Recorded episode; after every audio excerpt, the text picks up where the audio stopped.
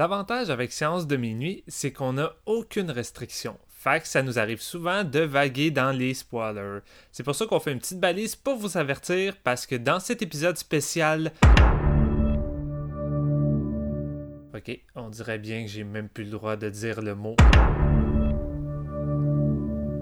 En tout cas, fuck that. On va parler de deux films qui sont disponibles sur cette plateforme. Euh, on va parler de... Et...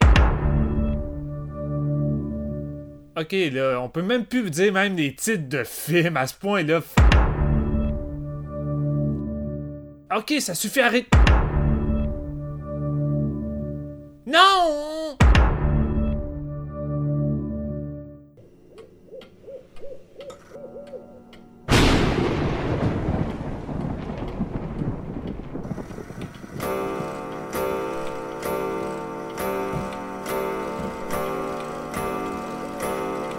C'est l'heure. Préparez votre maïs soufflé et votre boisson gazeuse, car c'est le moment d'écouter un nouvel épisode de Séance de minuit.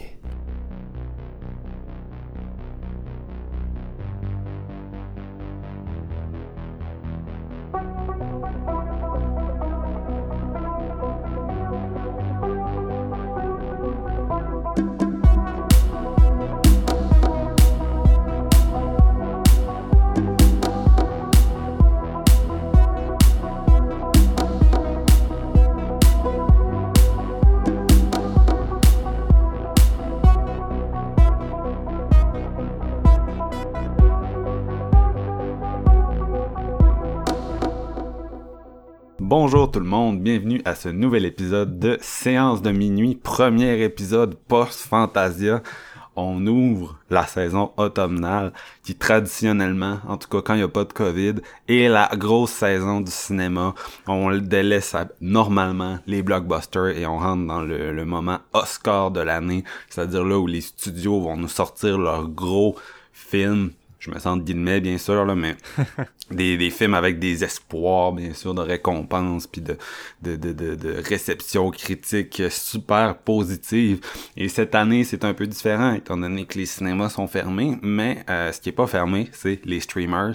Et ils commencent avec du lourd. Euh, donc aujourd'hui euh, on a on voulait vous parler absolument d'un film qui fait le, le buzz en tout cas dans les petits milieux cinéphiles, euh, qui cause quand même une, une certaine controverse, des chicanes euh, de famille. je, je, je, parle bien sûr de I'm Thinking of Ending Things de Charlie Kaufman. Et euh, au départ, on voulait l'adjoindre à Tenet de Christopher Nolan parce qu'on trouvait que c'était comme le, le match parfait des dieux. Deux films mindfuck, deux films qui divisent énormément, qui ont, qui ont plusieurs points communs même dans leur récit. Malheureusement, ben on s'est dit, ah, si on fait un film au cinéma en ce moment, ça va prendre deux semaines à enregistrer. on va retomber dans les vieux travers de séance de minuit. On va avoir un bon épisode, mais on va le publier le 1er octobre. Fait qu'à la place, on va se tourner vers Netflix pour nous sélectionner un autre film, pour faire notre enregistrement plus facilement, pour s'assurer d'honorer le spot qu'on a pour enregistrer cette semaine et s'assurer aussi qu'il n'y ait pas une panne de courant maléfique la semaine prochaine. Malheureusement, la malédiction de séance de minuit a frappé quand même et Jean-François est celui qui a été couché cette semaine par une terrible maladie. Donc, il n'est pas des nôtres aujourd'hui. La maladie du nom de Charlie Kaufman. Il n'a pas supporté. C'est ça, il n'a pas supporté. ça, a brisé, ça a disloqué son esprit, le pauvre petit. Non, Jean-François avait beaucoup aimé le film. Euh, ouais. Nous, est-ce que c'est notre cas aussi? Vous allez le découvrir tout à l'heure. Euh, S'il était tout seul, il sera pas là pour le défendre, malheureusement. Euh, vous l'entendez avec moi? On est en solo, en tête à tête de séance de minuit aujourd'hui. C'est Steven Lefrançois. Salut! Salut mon chum! Dans une belle atmosphère d'automne à l'extérieur, toute la semaine, de la pluie, un petit coton ouetté, des petites feuilles qui commencent à perdre leur couleur, ça s'en vient. Yes. Yes, le, le, début du football. Du football, ouais, pour toi. Là. Moi, je suis un petit peu moins amateur de ça. Là. Mais euh, écoute, je pense que c'est même euh, l'endroit parfait. Est-ce que tu me permets de lancer une petite flèche? Vas-y. J'ai envie de lancer une petite flèche euh, d'amour, si on veut, envers Netflix. Netflix qui est souvent un peu euh, un vilain petit canard parce qu'on reproche bien des choses euh, en Netflix, euh, notamment leurs leurs films originaux qui sont souvent douteux, des fois de, de, de mauvaise qualité, des fois trop. Donc en tout cas, on peut reprocher bien des choses. Puis tu sais, oui, Netflix, C'est une grosse euh, machine à cash maintenant, comme n'importe quelle autre industrie dans le cinéma ou des, distributeurs. Mais Netflix, avant tout, on en discutait, moi puis Marc-Antoine, euh, hors d'onde cette semaine, puis c'est ça que j'ai trouvé intéressant, mais je suis quand même excité puis content d'avoir Netflix, parce que, tu sais, pour quand même 13-14$ par mois, c'est comme une gigantesque boîte de chocolat sans fin, avec toutes sortes de saveurs. Évidemment, il y en a des, des dégueulasses, il y en a des corrects, il y en a des crissement bons, mais c'est surtout que tu sais jamais sur quel chocolat tomber. Puis avec Netflix, c'est tellement de fun d'arriver, je sais pas, une semaine, tu vas avoir un, super gros film indie, super artsy de deux heures qui va prendre son temps, qui est très mélancolique. Puis la semaine d'après, ben je sais pas, tu vas avoir un petit slasher euh, des années 80 bien go à la de Babysitter qui débarque. Puis tu sais, c'est tellement varié que ça me fait juste plaisir de pouvoir ouvrir ma télé puis de pas toujours savoir sur quoi tomber puis que sais mon 13 pièces là, il est quand même bien investi dans le sens que Netflix balance bien du stock mais c'est surtout qu'il faut pas oublier que Netflix, oui, font du contenu original, mais c'est aussi un distributeur. Puis grâce à Netflix, ça nous permet de pouvoir voir et parler d'un film comme Hashtag Alive aujourd'hui, qui est distribué par Netflix, pas produit. Et comme d'autres films de même de d'autres pays, que ce soit le Vietnam, la Thaïlande, euh, le, cinéma Bollywood, ben crime, grâce à Netflix, on a la chance de voir tout ça. Puis peut-être que en dehors de ça, ça serait juste impossible. Peut-être même que le film de Kaufman aurait jamais existé sans Netflix. Peut-être même qu'il aurait pas fait aucune salle de cinéma, on s'entend, c'est vraiment pas un film accessible. Fait que tu sais, c'est quand même une occasion en or avec Netflix de voir des films d'un peu partout. Puis tu sais, oui, c'est pas toujours bon, mais tu sais, c'est ça la game. Dans n'importe quel milieu, on peut tomber sur des, des films qui sont mauvais. Puis c'est juste cool de voir Netflix qui donne beaucoup de liberté aux réalisateurs par leur projet, puis de pouvoir faire ce qu'ils veulent. Puis tu sais, des fois, c'est évidemment un problème qu'un producteur pointe pas assez le bout de son nez, dans le sens que des fois, ça serait bon de raccourcir le film. Un producteur te dirait, ben tu sais, t'as 20 minutes de trop couplé. Ici, ça arrive un peu moins, mais somme toute, au moins, la liberté est là. Puis là-dessus, je félicite Netflix, puis je trouve ça vraiment cool parce que je suis un petit peu tanné des, euh, des longs métrages un peu trop euh, robotisés qu'on a en salle, puis ça fait du bien de voir du entre guillemets vrai cinéma. Là. C'est, une façon de parler, évidemment. Je vais pas euh, non plus. Dis pas ça à Steven Spielberg, lui il dit que c'est des téléfilms. ouais, c'est ça, des téléfilms, évidemment. Mon, petit Spielberg, tu vieillis. Mais c'est ça. Fait que je voulais juste lancer une petite flèche d'amour avant Netflix. Là. Je trouvais ça cool. Cet épisode a été commandité par Netflix. hey chérie, tu m'amènes mon chèque de 20 000 pièces. Non, mais je, comprends ton feeling. C'est sûr mm. que euh, autant les salles me manquent, autant c'est le fun que... Tu sais, si le COVID était arrivé en 2010, on aurait vraiment souffert. ah, vraiment. Tu sais, ça nous a beaucoup aidé. À l'époque des clubs vidéo physiques puis du cinéma, là, vous auriez écouté quoi? Télé-Québec tout l'été. je pense que ça se serait résumé à ça, tu sais. Tandis que là, avec les streamers, ben, on a du contenu original qui continue mm. de, de paraître. Puis oui, Netflix que tu nommes, mais euh, également Prime Video, hmm. même Apple TV+, qui rentre graduellement dans le game, qui a un film euh, de Sofia Coppola cet automne qui pourrait être un, compétiteur aux Oscars, qui sait? Puis Shudder, évidemment, tu sais, je veux dire, l'Halloween approche, puis Shudder nous a préparé... Euh, un solide marathon d'horreur qui va durer le double du temps. Ça commence en septembre, puis ils vont nous offrir beaucoup de contenu. Fait que c'est nice. Puis, tu I guess que Netflix également va nous bombarder de quelques petits films d'Halloween comme à l'habitude. Et, encore une fois, Prime, qui ont fait un genre de concept à la Blumhouse avec euh, quatre ou cinq films, en tout cas, qui vont euh, sortir au courant du mois d'octobre. Puis ça, je,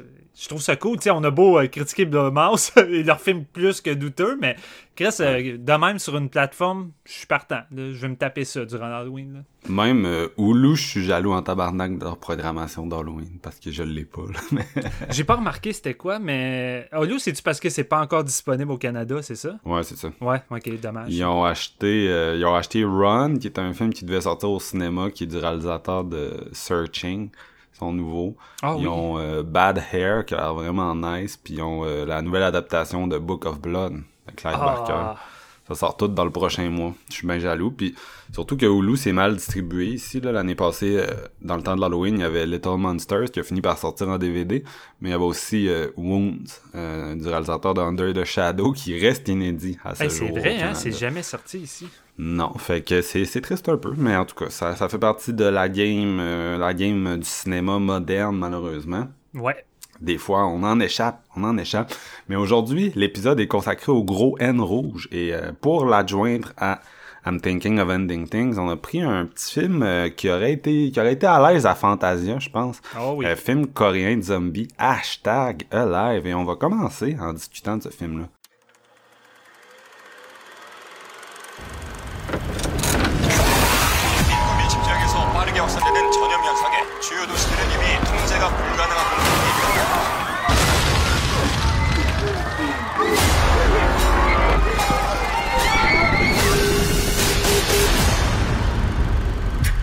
아버지 사무실에 와 있어. 그래? 꼭 싶어? 하지 말고.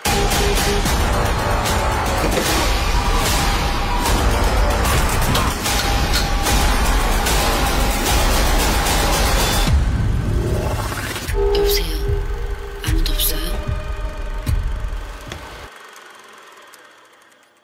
Donc, hashtag live, premier film euh, en tant que réalisateur du cinéaste Il Cho.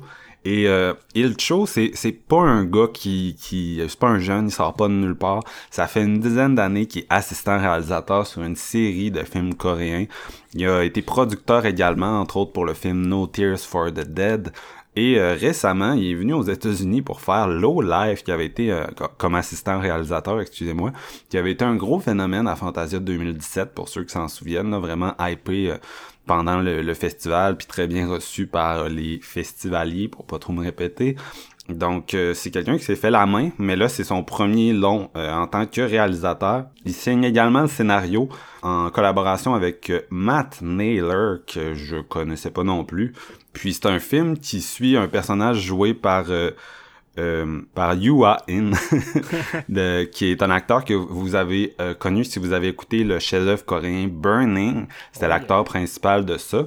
Donc euh, lui personnifie Oh Jun-woo, les noms coréens et moi. Euh, puis Oh Jun-woo, donc, qui habite dans un espèce de gros bloc appartement. Euh, c'est énorme, je sais pas combien il y a de gens qui habitent là-dedans. euh, avec une, son bal, il y a comme un balcon qui donne sur une grosse cour intérieure. Là, c'est un espèce de bloc en, en, en espèce de, de, de quadrilatère avec. Comme un genre de ça. quartier version bloc. Ouais. Non, c'est ça, c'est ça. Il y en, il y en a, il y en a une coupe de même à Montréal, là, mais mettons que ça doit être plus répandu en Corée. Donc euh, c'est ça, lui habite là. Euh, on, on, on le connaît pas tant avant l'Apocalypse parce que c'est un film qui démarre sur les chapeaux de roue, mais ça a l'air d'un personnage qui est assez solitaire.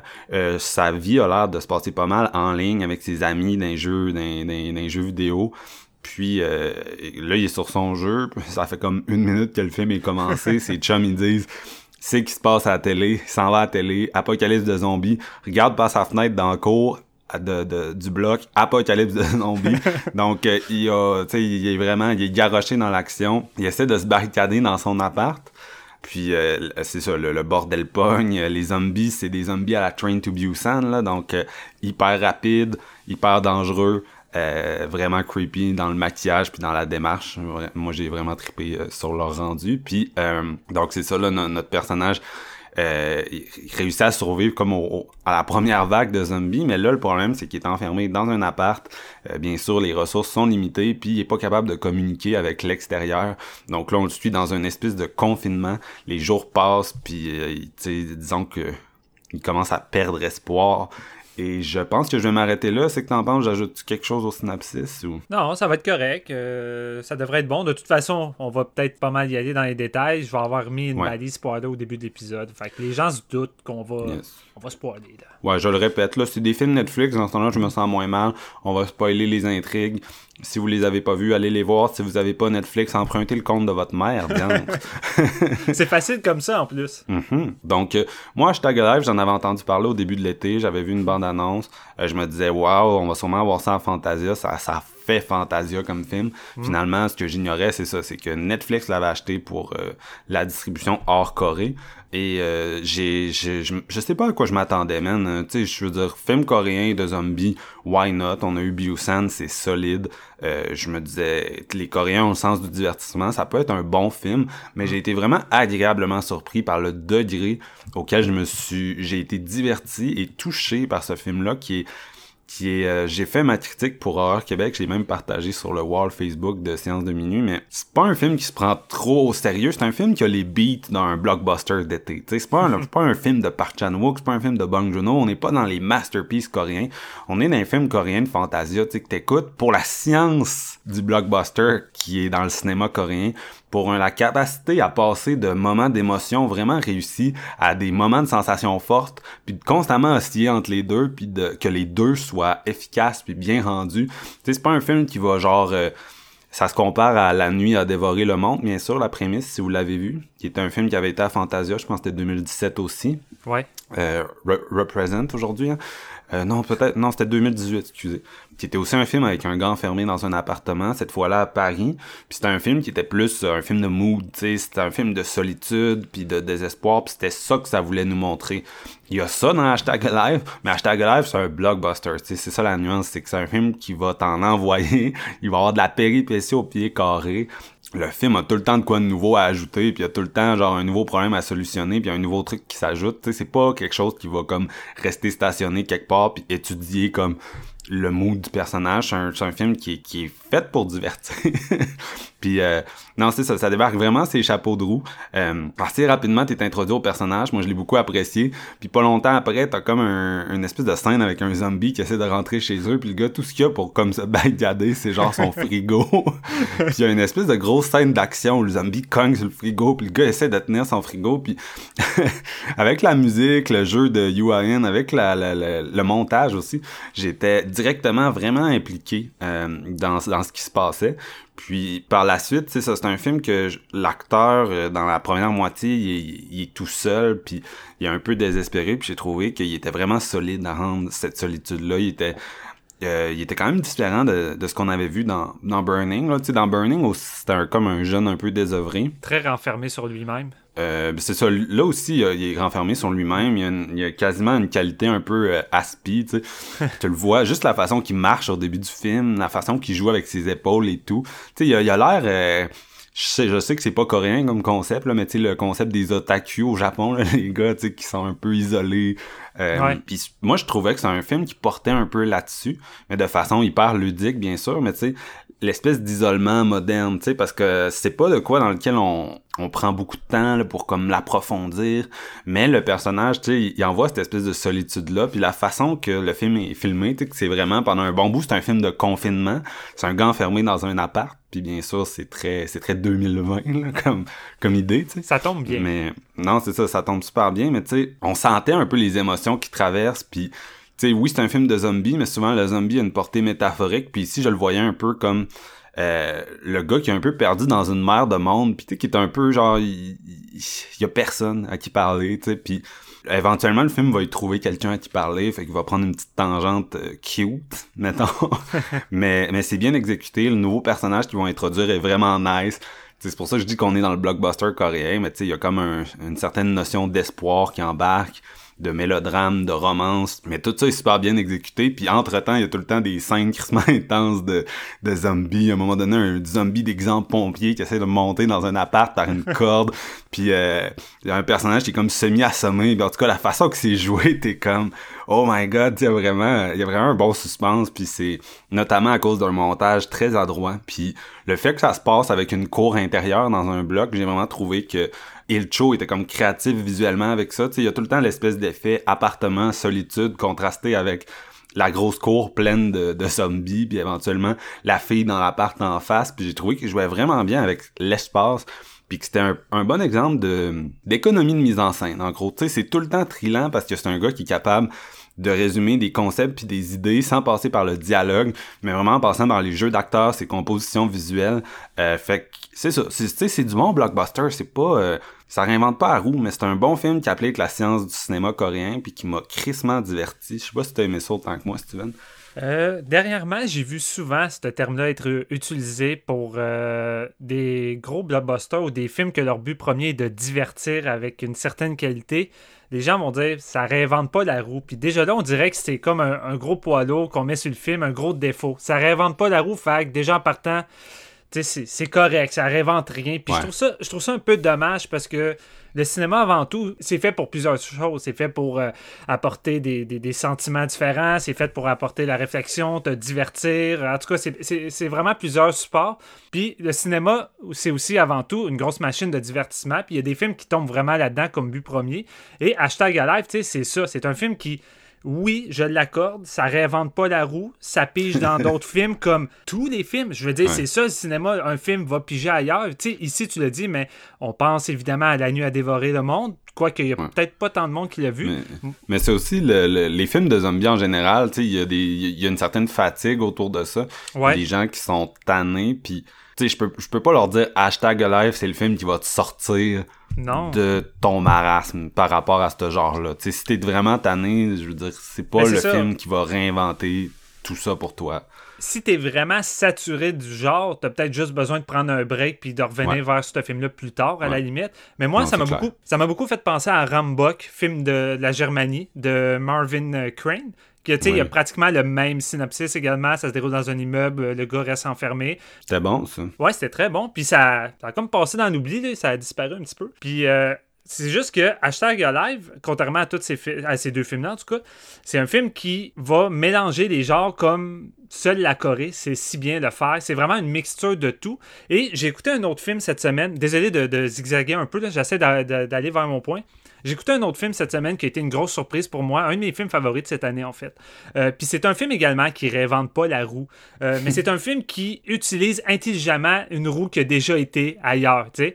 Euh, Puis dans, la- dans le film, à un moment donné, il y a un personnage qui va utiliser la phrase C'est un cliché, mais un cliché est un cliché pour une bonne raison. Puis je crois qu'on a tendance également à voir les clichés de façon négative. Mais le problème, c'est pas tant le cliché. Le problème, c'est comment le réalisateur puis le scénariste vont utiliser ce cliché-là. Souvent, c'est très mal utilisé. Fait qu'on tombe vraiment dans le mauvais aspect du cliché. Et tu as d'autres réalisateurs comme ce hashtag Alive qui va prendre des clichés de ce genre-là, mais qui va les utiliser intelligemment, à petite dose, puis à l'avantage du récit, à l'avantage du développement des personnages, ce qui va créer un blockbuster dynamique qui est vraiment saupoudré de qualité dans tous les domaines qu'il essaie d'aller, parce que c'est un blockbuster qui va dans le drame, qui va dans la comédie, qui va dans l'horreur, dans le suspense. Ça- Ça va vraiment un peu dans de tout, comme vous êtes habitué de voir dans le cinéma coréen, mais il le fait avec une maîtrise tellement dynamique que moi, j'étais sur le bout de mon siège de- du début jusqu'à la fin.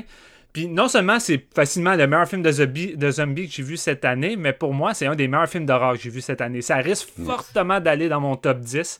Et tu l'as dit, Marc, c'est un film coréen de 1h38. Le but premier, c'est de divertir, mais de divertir intelligemment. Pas dans le sens que vous allez être surpris ou que c'est plus malin comme les autres, dans le sens que on va appliquer intelligemment les clichés, on va appliquer intelligemment des personnages, on va les écrire, on va les développer avec intelligence. On va pas vous prendre pour des cons. On n'a pas besoin de vous dire des dialogues euh, vraiment euh, saupoudrés de, de mélodrame avec de la musique pour dire que le personnage principal s'ennuie de sa famille, qui était parti faire des courses avant que l'apocalypse arrive. T'as deux séquences vraiment importantes qui est en lien avec sa famille. Sinon, on ne revient pas constamment là-dessus. T'en as un qui c'est un genre de flashback qui pense à sa famille qui arrive comme à tous les jours normal, mais que là, tu sais, il prend la peine de penser puis de vouloir aller les voir alors que c'est quelqu'un qui est juste très enfermé devant son ordinateur. Et la scène est minimaliste, hyper touchante, pas de gros violons, c'est vraiment juste simplifié puis super bien fait. Puis t'as une autre séquence un peu plus euh, art avec un message vocal de sa famille qui laisse des nouvelles puis il va écouter ça comme sur le bord de son balcon pendu.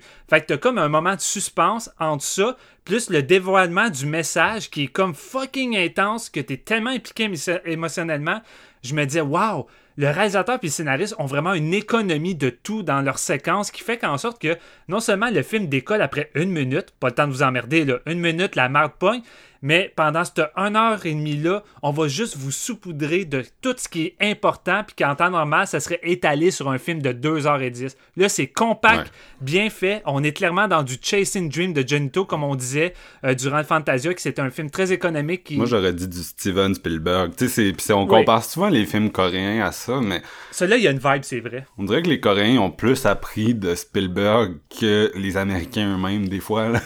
Non, c'est clair, je suis parfaitement d'accord. Puis tu sais, la première demi-heure que tu fais juste passer tout seul avec ce personnage-là, l'acteur est tellement bon pour s'exprimer sans rien dire. C'est tellement traité avec, oui, un peu d'humour, mais c'est jamais délaissé au profit du sérieux. Tu c'est un personnage qui est quand même assez profond, puis on essaie de nous connecter à lui, même s'il dit pas grand-chose. Tu il est tout seul dans son appart. On va pas inventer des dialogues pour le spectateur, ce qui serait, ce qui serait ridicule. Fait, le temps que tu t'habitues à t'attacher avec lui, puis à comprendre son désespoir, puis ce détachement, surtout que ce film-là arrive dans un moment où que on a été en confinement pendant une couple de mois. Puis qu'est-ce que ça a fait, ce confinement-là? Je vais pas dire ça pour tout le monde, parce que j'ai l'impression qu'il y a des gens qui n'a rien changé pantoute. Là.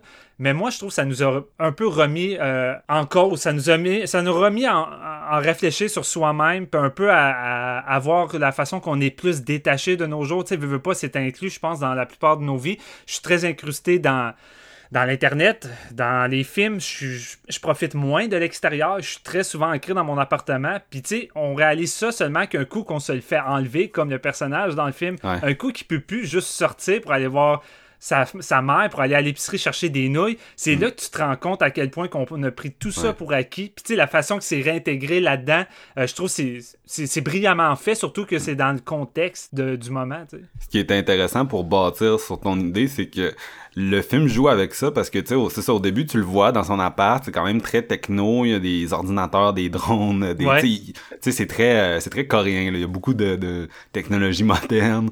euh, à sa disposition. Puis quand les zombies arrivent, il y a plus rien qui sert à rien. C'est pour ça que je dis, tu sais, son frigo, ça devient une barricade. Son drone, il essaie de s'en servir pour euh, contre les zombies, mais tu sais, ça chie.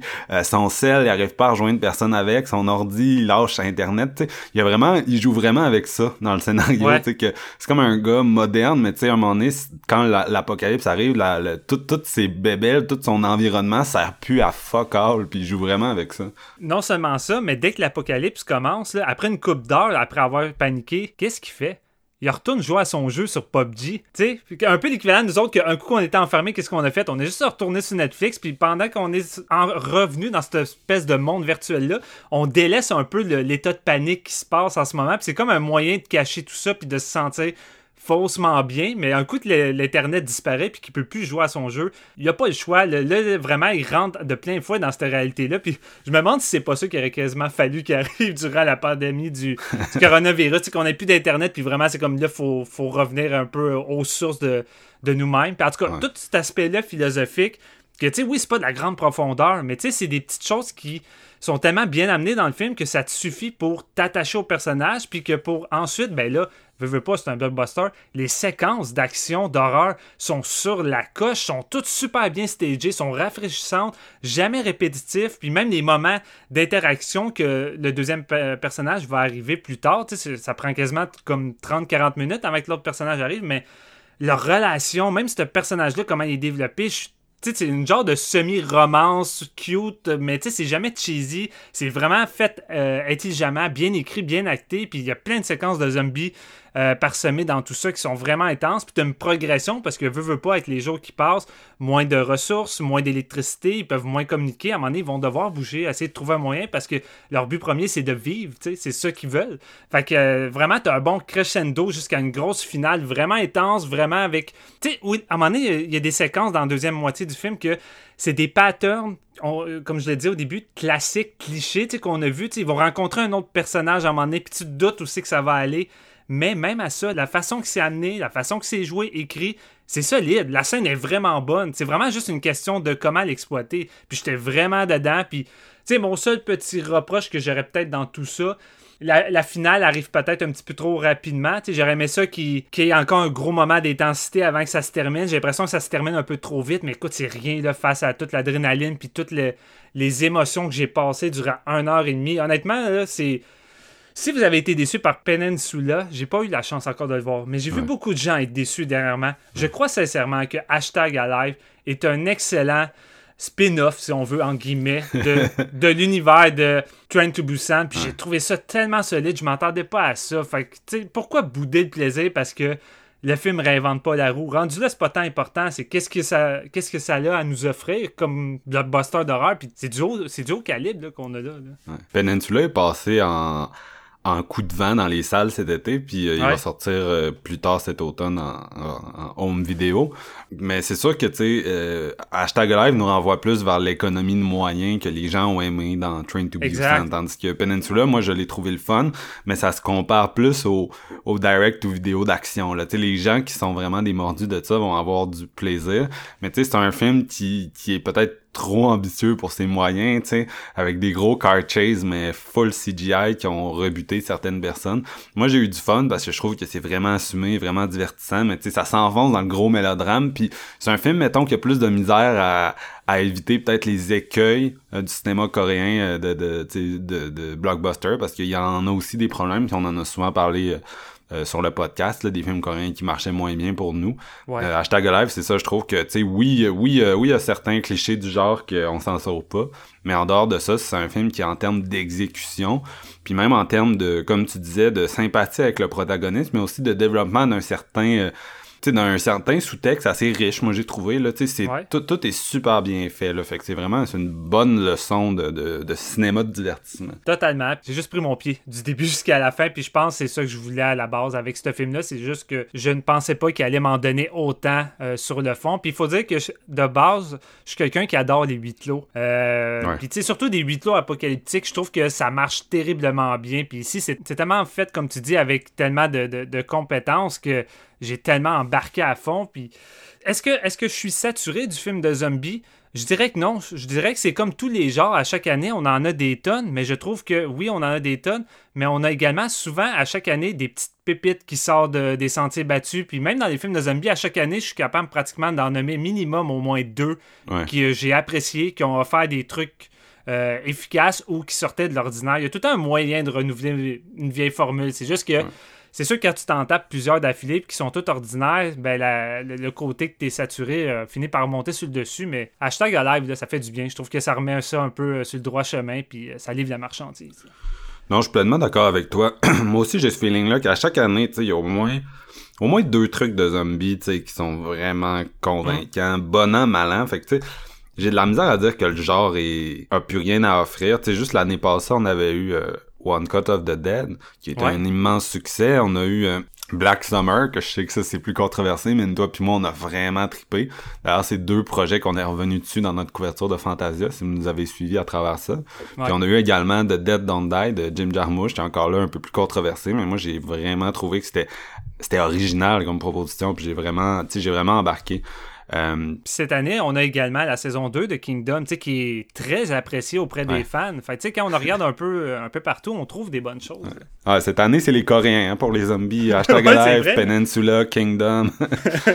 ils, ils nous gâtent, ils nous gâtent, mais non, c'est du lourd. C'est du lourd qu'ils ont à nous offrir. Puis euh, non, moi j'ai vraiment trouvé qu'ils avaient bien choisi leur environnement surtout. Puis euh, être en huis clos dans une base en Antarctique, ça a un certain vibe. Mais là, le huis clos qu'on a là-dedans avec tu sais le, le gars dans sa dans sa dans son appart, il regarde dans le cours puis genre euh, 300 zombies là, tu sais, je sais pas, ça donne comme une autre ambiance, tu sais, ça donne c'est comme s'il était enfermé mais au milieu de Puis tu sais, ce que j'ai vraiment trouvé cool, c'est qu'on nous présente ce héros-là un peu comme étant, euh, entre guillemets, quelqu'un qui a peur, une poule mouillée, qui ose pas trop faire grand-chose. Mais tu sais, oui, il va avoir une évolution. Mais tu sais, jamais il va devenir non plus l'espèce de, de gars badass qui va tout buter puis qui va jamais, qui va plus être maladroit. Puis tu sais, même chose pour l'héroïne qu'il va rencontrer. On nous la présente vraiment comme quelqu'un d'organisé badass, mais elle a peur. Tu sais, ça reste que c'est un être humain. Elle va pas liquider 10 zombies d'affilée avec des mouvements chorégraphiés. Ça reste que on est ancré dans un certain réalisme. Puis c'est ça qui crée des fois des, des, moments minimalistes vraiment le fun parce que tu te dis, le gars il est coincé dans un gros immeuble, il y a un paquet d'apparts alentour. C'est facile d'aller chercher de la nourriture. Pas tant que ça, tu sais, la plupart des apparts, premièrement, les portes sont barrées, la plupart des fenêtres ils ont des barreaux parce que c'est comme ça en Corée, là, c'est pas tant si facile que ça de rentrer chez quelqu'un. Puis t'as beau essayer de défoncer la porte, dès que tu fais un peu de bruit, les zombies arrivent, puis les zombies sont vraiment menaçants et intenses là-dedans. Ouais. Fait que le héros, là, quand il sort de nuit pour essayer juste d'aller chercher un pot de beurre de pinot puis une bière, pour lui, c'est l'aventure d'une vie, là, puis vraiment, là, c'est assez intense, puis le suspense est vraiment bon là-dedans. là. Autant c'est drôle, autant que c'est le temps de d'avoir une tension puis d'être d'avoir- d'être effrayé, asti que c'est bon. là. Toute la séquence d'appartement qui essaie d'aller chercher, comme je dis, de la nourriture, euh, j'étais sur le bout de mon siège, là, puis il y a des bons jumpscares dans tout ça. là. Juste, juste avec le frigo au début, tu sais, le zombie, il, varge, il est tout seul, puis il varge sur le frigo, puis le personnage, comme, il, tu t'as comme des plans sur le frigo qui avancent graduellement, tu sais, puis tu sais que le gars, il est dans la marde, puis là, il regarde autour de lui, puis t'es comme, qu'est-ce qu'il va faire? Tu t'as vraiment l'impression qu'il est dans la marde, parce que le zombie a l'air menaçant, tu t'as pas Ouais. le feeling que il peut, comme, s'en débarrasser, comme d'une façon... euh, simple. tu sais. Ben, c'est ça qui peut-être rend les, les séquences d'horreur moins, moins prévisibles, dans le sens qu'à chaque fois qu'il en arrivait une nouvelle avec nos personnages, j'étais comme, qu'est-ce qu'ils vont faire? Comment ils vont s'en sortir? Tu sais, il y a un, moment- un moment donné qu'ils essaient d'aller à un appartement, finalement, ça marche pas, est barré, puis ils sont coincés dans un cul-de-sac, tu sais, l'étage va pas plus loin, puis là, t'as une armée de zombies qui arrive devant eux, puis là, j'étais juste comme... Je, je sais pas. Je sais pas qu'est-ce qui va arriver. Est-ce qu'ils vont sauter en bas? Il Ouais. y a plusieurs moments comme ça, tu sais juste plus Ouais. où c'est qu'ils vont aller tellement qu'ils sont juste vulnérables. Non, c'est ça, ça joue beaucoup avec euh, l'incertitude, puis euh, étant, tu sais, c'est ça, un spectateur un peu jaded, j'aime ça quand je suis dans ces situations-là où je sais pas ce qui va arriver après, tu sais. Ouais. Tu sais, pendant un court instant, t'es comme, OK, what the fuck, qu'est-ce qu'il va faire, là? Puis tu sais, tu sens la, la, la tension à ce moment-là. puis de te mettre dans leur peau puis te dire est-ce que tu le ferais ou qu'est-ce que je ferais? Parce qu'à aucun moment je me suis dit est-ce une décision de cave ah si vous êtes pas intelligent pourquoi vous faites ça? À tous les moments j'étais comme au contraire je pense que moi j'aurais même pas essayé puis je serais resté cloîtré dans mon appartement puis je serais sans doute mort là. Puis même, euh, tu sais, niveau zombie, je disais, tu sais, le montage est bon puis tout, mais le sound design est hot aussi, là. Tu sais, Ouais. des fois, t'entends genre... euh, t'es entends courir, là, puis c'est comme un troupeau de de de- d'animaux genre de la savane là tu sais genre Lion King avant qu'il se fasse piétiner par euh, le troupeau de gnous là tu sais c'est ça le vibe là fait que tu l'entends puis t'es comme tabarnak genre puis en tout cas non c'est vraiment le fun vraiment Ouais, fun. leur design est vraiment cool. Puis c'est dans les détails. Tu sais, la plupart des zombies ont comme des grosses larmes de sang. Tu sais. Puis c'est Mhm. comme ça, tu arrives à reconnaître quelqu'un qui va être sur le point de se transformer. Puis je trouvais juste que c'était un petit ajout vraiment cool qui, qui rendait un peu le tout euh, Ouais. plus creepy. Parce que le look des zombies là-dedans sont tous assez différents. Ils ont vraiment un bon design assez différent chacun. Tu sais, tu parlais du pompier, mais c'est pas le seul. Mais tu sais, le pompier, la séquence avec lui est vraiment cool. Puis il y en a d'autres, notamment lui que tu parlais, qui veut défoncer la porte avec le, le frigo. Il est vraiment imposant, ce zombie-là. Puis son Ouais. look est vraiment effrayant. là. Ils font vraiment peur. Non, c'est ça. Puis ils ont comme une certaine forme d'intelligence également dans celui-là, là, tu sais, qui sont capables de faire des déductions euh, euh, de base, fait que ça fait qu'ils sont plus menaçants pour cette raison-là aussi. Là, Ouais. Ils sont comme capables de... Si les personnages font des erreurs, sont capables de les exploiter. Exact. Ben c'est ça, on dirait qu'il a pris un peu le cœur euh, de la série de Romero, tu sais, avec Land of the Dead, où que c'est pas tous les zombies là, qui sont intelligents. Il y en a là-dedans qui sont vraiment stupides, mais il y en a qui ont gardé leurs habitudes de leur ancienne vie. Puis c'est ça qui arrive un peu là-dedans avec le pompier, qui est capable de monter une corde, ou un zombie qui est capable d'essayer de d'ouvrir une poignée de porte. Fait que tu sais, j'ai trouvé que c'était bien incrusté sans que ça soit, tu sais, justement tous les zombies qui soient trop brillants au point que ça soit juste plus impossible de rien faire. là. Non, c'est ça, c'est ça. Fait que ta note, ça serait quoi, Steven? Moi, là, c'est un solide 4 sur 5. Euh, quand c'est un film qui livre autant la marchandise du début jusqu'à la fin, avec des personnages comme ça que j'ai vraiment embarqué à fond, que j'ai- j'aimais tellement ces personnages-là, euh, que j'ai ri, que j'ai eu plein d'émotions, que j'ai eu l'arme à l'œil, que tout est bien dosé, on va jamais dans le trop.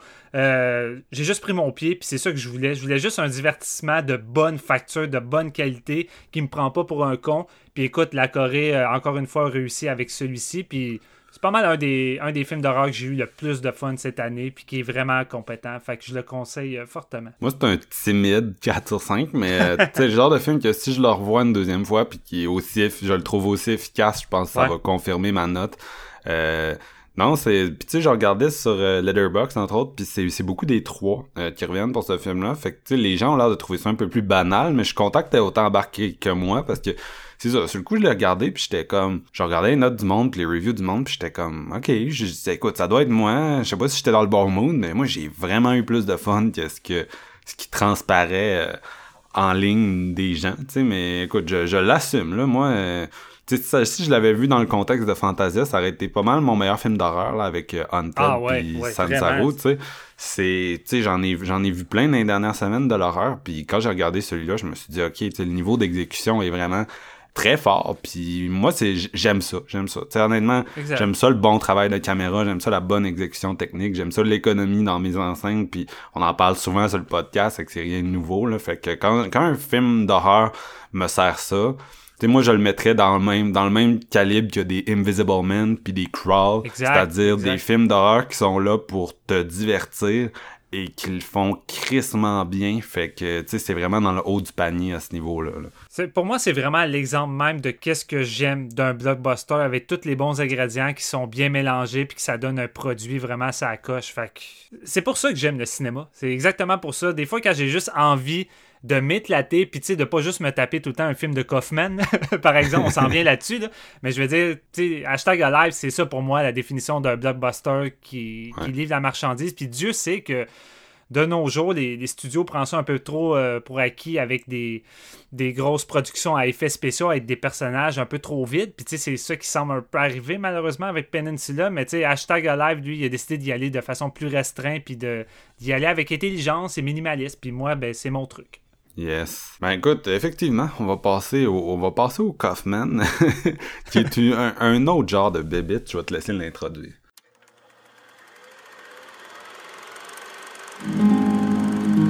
Jake, my boyfriend. It's snowing. Winter is coming in. We have a real connection, a rare and intense attachment. I've never experienced anything like it. I'm thinking of ending things. Huh? What? Did you say something? I don't think so. Weird. I'm visiting Jake's parents for the first time. He hasn't been my boyfriend for very long. They really are looking forward to meeting you. I think of ending things. Avant de commencer, on veut tout de suite vous le mentionner. Si vous n'avez pas vu ce film-là, arrêtez l'épisode et allez l'écouter. Peu importe si c'est votre genre ou si ça l'est pas ou que les reviews plus négatifs vous ont mis un turn-off. Je crois que c'est important de le voir sans se faire spoiler. Puis j'ai mis une balise au début de l'épisode. Vous l'avez écouté. Vous êtes encore rendu ici. Écoutez, c'est votre choix. Vous avez le droit. Mais c'est juste un petit conseil de séance de minuit. Je crois que c'est préférable parce que on va y aller de plein nez dans le film. Puis je crois pas qu'on va faire une partie plus, euh, plus retenue avant d'y aller d'un spoiler. C'est plus difficile. Fait que je crois qu'on va zigzaguer un peu dans, tout ça. Fait c'est à vos risques et périls. Fait qu'on y va, les amis. I'm the Taking of Ending Things. Écrit et réalisé par Charlie Kaufman. Euh, Est-ce qu'on a encore besoin de, de- de vous le présenter? Scénariste de Eternal Spotlight Sh- Sunshine? J'étudiais dans le Eternal Sunshine on the Spotless Mind. tu sais comment moi puis les, les titres c'est c'est vraiment une de mes forces ouais, Being John Malkovich, adaptation, vas-y, Confession of a Dangerous Mind, Synecdoche New York, euh, Anomalisa plus récemment. exactement et c'est adapté d'un livre canadien de Ian Reid qui est, un livre qui a été très populaire je crois et euh, moi j'ai pas j'ai pas lu le livre fait que je vais tout de suite vous le dire là. je, je pourrai pas faire des comparaisons ou quoi que ce soit fait que c'est vraiment je suis rentré à l'aveuglette dans ce métrage-là sans trop connaître l'origine. Puis je pense que c'est une bonne chose parce que même si ça semble assez fidèle de ce que j'ai entendu dire, euh, c'est un film quand même qui essaie d'être sa propre chose. Puis euh, notamment sur la fin, je crois que les, deux finales sont assez différentes. Ça met en vedette Jesse Plemons dans le rôle de Jake et Jesse Buckley euh, dans le rôle de la jeune femme, parce qu'on ne connaît pas vraiment son nom. Euh, il y a aussi également, évidemment, Tony Collette dans le rôle de la mère de Jake, David Twillis dans le rôle du, du père de Jake. Ça raconte l'histoire euh, d'un jeune couple, celui de Jake et la jeune femme. Ça fait six semaines qu'ils sont ensemble et Jake croit que c'est le temps de présenter la jeune femme à ses parents. Fait que euh, il décide de partir dans une espèce de longue ride de voiture, euh, dans une espèce de tempête de neige, où que pendant au moins une bonne demi-heure, on va apprendre un peu à connaître la dynamique de ce groupe-là. Et on est vraiment du point de vue de la jeune femme interprétée par Jessie Butley. On est littéralement à l'intérieur de sa tête avec ses pensées. Fait qu'on zigzague entre ce qu'elle pense et ce qu'elle discute avec le jeune Jake. Et euh, pendant, comme je disais, ça prend un moment avant qu'il se rende chez les parents. Un coup qu'il va être rendu là-bas, c'est vraiment une vieille fermette isolée de tout euh, que Jake va présenter la jeune femme à ses parents. Et il est un peu réticent parce qu'on dirait qu'il y a une réticence dans le sens que ses parents sont un peu euh, awkward, sont un peu bizarres, puis ils agissent pas vraiment comme les autres. Et c'est quelque chose qu'on va découvrir assez rapidement avec leur première rencontre à l'intérieur de la maison. Et il va s'en suivre pas mal. Euh, une longue séquence de, de présentation et de lien entre euh, Jake, la jeune femme, et les parents qui agissent vraiment bizarrement. Ça va en créer des questionnements weird. Il va avoir des laps de temps. Et c'est là que le film va prendre un peu plus tout son sens, mais aussi en confondre plusieurs. Alors que la première partie en voiture est plus, euh, entre guillemets, classique. Peut-être pas dans son traitement, mais plus classique euh, en termes de, de, de film de couple. Je pense qu'on va s'arrêter là. Qu'est-ce que t'en penses, Marc? Euh, ben écoute, il y a un- il y a- en parallèle, on voit un concierge dans une école. Ouais, ouais. C'est un film de Charlie Kaufman, fait qu'on se dit, hum, hum, pourquoi est-ce que je vois un concierge dans une école? un vieux concierge dans une école. C'est ça, mais c'est entrecoupé de, que- de quelques secondes. C'est pas un concierge qu'on voit beaucoup. Fait que ça a un peu un moment de, de, de what the fuck sur le coup quand ça arrive parce que ça détonne dans des moments qui. On dirait que pratiquement c'est mal incrusté. tu sais. Mais c'est ça, on est dans un film de Charlie Kaufman. Le film est très mitigé. Il se fait défoncer comme il se fait lancer des, louanges. Et t'as même des fans de Charlie Kaufman qui en sont sortis un peu euh, déstabilisés ou littéralement mitigés. Et moi, j'aime de base Charlie Kaufman. J'adore son scénario, mais j'adore ses thématiques. C'est quelqu'un, c'est une personne en, en soi-même qui est très, très renfermée dans sa tête. Euh, c'est pas étonnant que ce soit un peu les grosses thématiques de son cinéma. C'est quelqu'un qui s'intéresse beaucoup à la conscience humaine. Qu'est-ce que ce- cela renferme et à quel point que c'est quelque chose de riche et de, de plus proche d'une sincérité que qu'est-ce qu'on laisse transparaître à travers notre bouche? Parce que on est des gens, tu sais, qui des fois qui va peut-être camoufler nos pensées, euh, qui va peut-être changer un peu euh, certaines choses, puis qu'on va se créer une genre de deuxième facette, alors qu'à l'intérieur de notre tête, c'est plus difficile de faire ça, tout est plus vrai, entre guillemets. Et là, on arrive avec I'm Thinking of Ending Things. Charlie Kaufman est derrière la caméra, et là, on se retrouve avec un film qui crissement, mais crissement moins accessible. C'est un film qui est incrusté dans sa propre tête. Puis vraiment, faut que tu veuilles rentrer dans tout ça.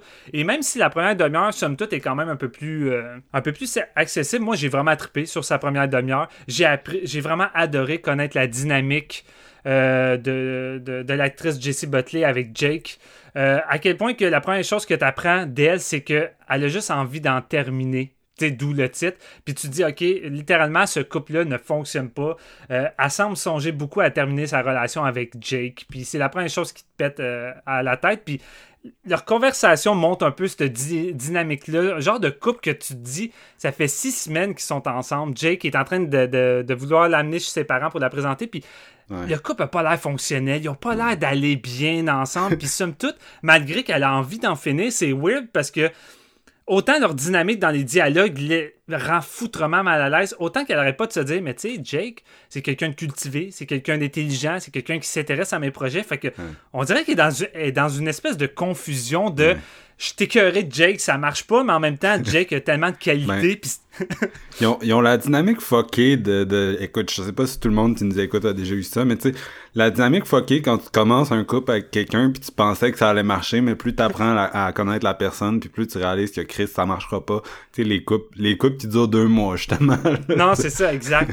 fait que, tu sais, vraiment, moi, j'ai dévoré ce côté-là. Ça, je pense, c'est de quoi qu'on a parlé souvent dans, dans, euh, dans Science de minuit. Mais, tu sais, moi, les longs dialogues qui s'éternisent, j'aime ça quand j'aime les personnages puis quand c'est bien écrit. Je suis un gros fan de Richard Linklater. Je reviens tout le temps à lui, mais écoute, je trouve que c'est un des masters dans ce domaine-là. là. Moi, je peux passer une heure et demie avec des personnages qui marchent puis qui parlent. Je m'en contrefous. Et j'aurais pu passer deux heures avec ces deux personnages-là qui roulent dans une tempête de neige qui se parlent. Euh, j'ai vraiment trippé. J'ai vraiment aimé connaître leur dynamique à travers tout ça. Un, des moments les plus forts, je trouve, dans cette demi-heure-là, c'est lorsque. euh, on peut-tu lui donner un nom? Je veux pas l'appeler la jeune femme tout le long. Là. Oh, je fais-tu ju- juste dire le nom de l'actrice Jessie au pire? c'est, difficile à dire. C'est un film vraiment confiance. Mais en tout cas, Jessie va juste réciter un de ses gros poèmes intérieurement. Puis ça dure quoi? 8 minutes de quoi de même? Puis ça, ça reflète un peu ses pensées de vouloir en finir. Puis t'écoutes ce long poème-là, puis c'est tellement fort émotionnellement, c'est tellement fort, surtout comment Jesse Buckley la joue, puis juste voir la réaction sur le visage de Jake, interprété par Jesse Plinman, c'est comme... C'est awkward, c'est malaisant, mais c'est dramatique, ça fonctionne. Puis vraiment, moi, cette première demi-heure-là, j'étais dedans. Là, on arrive chez les parents de Jake, et la dynamique, elle change complètement, puis à la limite, on n'est pas loin d'un d'un film d'horreur un peu dans la vibe. Ils arrivent là, mais d'une comédie aussi, tu sais, c'est comme... Comédie, mais surtout au début, c'est la vibe que t'as, c'est vraiment horrifique. tu sais, vraiment Ouais. ferme isolée, grosse tempête de neige. Jake ose pas trop rentrer tout de suite dans la maison avec la mère, Tony Colette, awkward dans la, dans la fenêtre, qui arrête pas de faire des saluts comme un enfant de 8 ans. Puis là, déjà là, tu sens de quoi de, de Rome. Puis là, Jake est comme, viens, on va aller faire une, une petite marche. Je vais te montrer la place où il y a les cochons. Puis là, il va t'arriver avec une histoire de cochon qui est décédé là. Puis là, elle veut, JC, elle veut absolument savoir, ben, qu'est-ce qui est arrivé. Puis il est comme, ben, c'est vrai, c'est vraiment creepy. Tu veux peut-être pas savoir. Puis comme, go, gars, vas-y. Puis il te lance une des histoires les plus horrifiques de cochons que tu vas entendre cette année. Puis vraiment, tu te dis, Chris, je suis dans un film du studio A24, puis on est-tu dans l'espèce de film de vague que moi puis Marc-Antoine, on parle depuis un bout? Tu sais, la vague de... On poursuit la, la, la vague de Harry Astor euh, Hereditary Style avec des vieux dans une ferme isolée qui vont pas bien, avec un rassemblement de famille awkward, puis vraiment, tu te dis, Chris, on est clairement dans ça, mais c'est du Charlie Kaufman, puis à un moment donné, on bascule clairement dans du Charlie Kaufman. Puis là, je, je vous le dis tout de suite, on rentre vraiment dans un parti, dans, dans, dans, dans du gros spoiler. Mais à partir de quand on va s'incruster dans cette maison-là, on est vraiment dans la vibe euh, du, du, film de Jim Carrey qu'on avait eu euh, de, réalisé par euh, Michael Grundy, dans le sens où que c'est décousu. Visuellement, tu as des personnages, des lieux qui changent, des looks de personnages qui changent. Tout semble surréaliste. Puis là, c'est là que tu catches. En tout cas, moi, j'ai tout de suite catché que clairement, on est dans la tête d'un personnage. Puis c'est ça la, la, brillance de la première demi-heure, c'est que la première demi-heure sert à te faire croire que tu vas être dans la tête de Jessie Butley tout le long, la jeune femme. Et finalement, non, tu es dans la tête de Jake. Et tu as plein de petits indices durant toute cette séquence-là de la maison pour te laisser comprendre que tu vas être dans la tête de Jake, puis que ce personnage-là de Jessie, avant tout, c'est une jeune femme que Jake a rencontrée une fois, puis que ça l'a jamais abouti. Mais Jake, on dirait que c'est quelque chose qui l'a tout le temps obsédé, puis il essaie de s'imaginer un peu où c'est qu'il serait rendu s'il avait eu l'audace d'aller parler à cette jeune fille-là, puis d'avoir une relation. Puis le génie de tout ça que j'ai trouvé, c'est que même si on est dans la tête de Jake, toute cette partie-là, on reste du point de vue de, de l'actrice Jessie et il donne une genre de conscience malgré qu'elle est, est dirigée par les pensées de Jake. Et ça, je trouve que ça, ça fait en sorte que ça arrive à t'incruster émotionnellement dans cette partie-là, alors que je crois qu'on aurait été peut-être détaché si on avait vraiment resté du point de vue de Jake, puis que Jessie reste une espèce de marionnette sans décision, sans pensée, puis malgré tout, elle a des pensées, Jessie, mais des pensées qui sont évidemment alimentée par celle de Jake. Puis là, ça a l'air complexe, mais je veux dire, on est dans du Charlie Kaufman. C'est ça son but de cinéma. C'est vraiment, on est incrusté. On est incrusté dans les pensées d'un vieil homme qui est rendu un espèce de concierge d'école, qui est en train de repasser une grosse partie de sa vie, qui est en lien avec ses parents, en lien avec cette femme-là, qui va être tout incrusté dans un moment de désespoir parce que tu sens que ces pensées-là, qui sont assez lugubres, clairement, le gars, il est dans un moment de sa vie qui va pas bien. Il est dans un moment où que. He's thinking of ending Eh oui, c'est ça. Il pense en en finir avec tout ça. Fait que ce métrage-là est construit dans un univers de fantasy qui vague entre les pensées noires de Jake et les pensées plus positives de j'aurais voulu passer ces moments-là avec mes parents, j'aurais voulu avoir une relation avec cette fille-là, la présenter avec mes parents. Mais ce qui est tel tellement intelligent dans tout ça, c'est que c'est quasiment un genre de Alice au pays des merveilles qui se ramasse un peu dans le dans un monde de, de, de darkness parce que tu as tout le temps les pensées de la dépression puis de la tentative de suicide de Jake qui fait surface. Puis c'est ça qu'au début qui est un peu confusant parce que quand tu écoutes tous les moments dans la maison, il y a plein il arrive plein de trucs random qui sur le coup t'es pas trop certain que ça veut dire. Je veux dire, le personnage féminin reçoit plusieurs appels avec des noms différents, vraiment avec une voix creepy d'un homme. Euh, à un moment donné, euh, Jake, il dit qu'il ne peut pas aller dans le sous-sol parce qu'il y a des choses vraiment creepy, mais tu sais, c'est toutes des clés qui te servent à faire comprendre tout ça. Puis j'ai pas trouvé, moi, que c'était tant un mindfuck comme film, dans le sens que j'ai vu beaucoup de gens dire qu'ils comprenaient rien, que c'était des dialogues qui venaient nulle part. Puis j'ai pas trouvé. J'ai trouvé que Charlie Kaufman laisse toutes les clés nécessaires pour vous faire ouais. prendre conscience de tout ça. Puis c'est juste que, tu sais, on vous fout pas ça dans la bouche d'une façon tellement simpliste comme ça peut être rébutant. C'est de quoi qui me gosse quand on arrive dans trop d'explications. Je veux dire, tout est là. Les coups de téléphone. De téléphone, quand tu prends la peine d'y réfléchir après ton visionnement, c'est la conscience négative de Jake, la conscience qui veut mettre fin à tout ça, qui essaie de basculer, de détruire son côté fantaisiste avec la jeune femme qui essaie de mettre un peu de, lumière dans sa vie. Puis une des scènes la plus clé, je pense, la plus nécessaire pour comprendre tout ça, c'est lorsqu'elle va regarder une photo de famille. Puis pendant un instant, elle, elle va se voir elle-même. Puis deux secondes après, elle va voir le personnage de Jake plus jeune. C'est là que tu catches que c'est la même personne, tout ça, que tout ça, c'est juste ouais. Jake qui est en train de le créer. Arrête pas de changer de nom aussi. ouais, qui arrête pas de changer de nom. Premièrement, je vais dire tout de suite, j'ai adoré. Ce film-là, pour moi, c'est peut-être. c'est Ça a été long. Ouais, je le sais, mais il y a tellement de trucs que je veux dire. Je sais pas comment le dire. Il y a trop d'éléments. Mais pour moi, tout ce film-là, c'est la quintessence du cinéma de Charlie Kaufman à son meilleur, mais qu'en plus, il rend hommage à un livre que décidément, il semble beaucoup aimer, puis qui semble vraiment rendre hommage avec beaucoup de- d'intelligence, puis en essayant peut-être de- d'apporter aussi sa, sa propre touche, parce que de ce que j'ai entendu dire, c'est très fidèle globalement, puis même que la première demi-heure, c'est c'est pratiquement mot pour mot, tu sais, le- les, dialogues dans le. Mais c'est juste que mélangé avec le style de Charlie Kaufman, j'ai trouvé que ça fonctionnait tellement bien, puis j'ai tellement adoré le film qui est séparé en trois sections. T'as la section dans la voiture, la section chez les parents, puis la troisième section qui, qui semble avoir euh, euh, fait décrocher la plupart des gens, parce que là, on bascule vraiment comme dans l'abstrait, puis vraiment la, mémoire de Jake est en train de, se fracasser, parce que c'est ça qui arrive après le souper, puis toute la partie familiale. La mémoire de Jake fracasse, puis le côté dark prend la partie pris de tout ça, puis on bascule dans une espèce de succession de, de, mémoires mélangées, de, réflexions, parce que c'est un film qui marche beaucoup sur des réflexions. Charlie Kaufman, il est quelqu'un comme ça, puis tu sais, il pousse son film à des réflexions sur plein de trucs dans le cinéma. On va venir, j'ai pas envie de tout étaler là, parce que je m'étale déjà.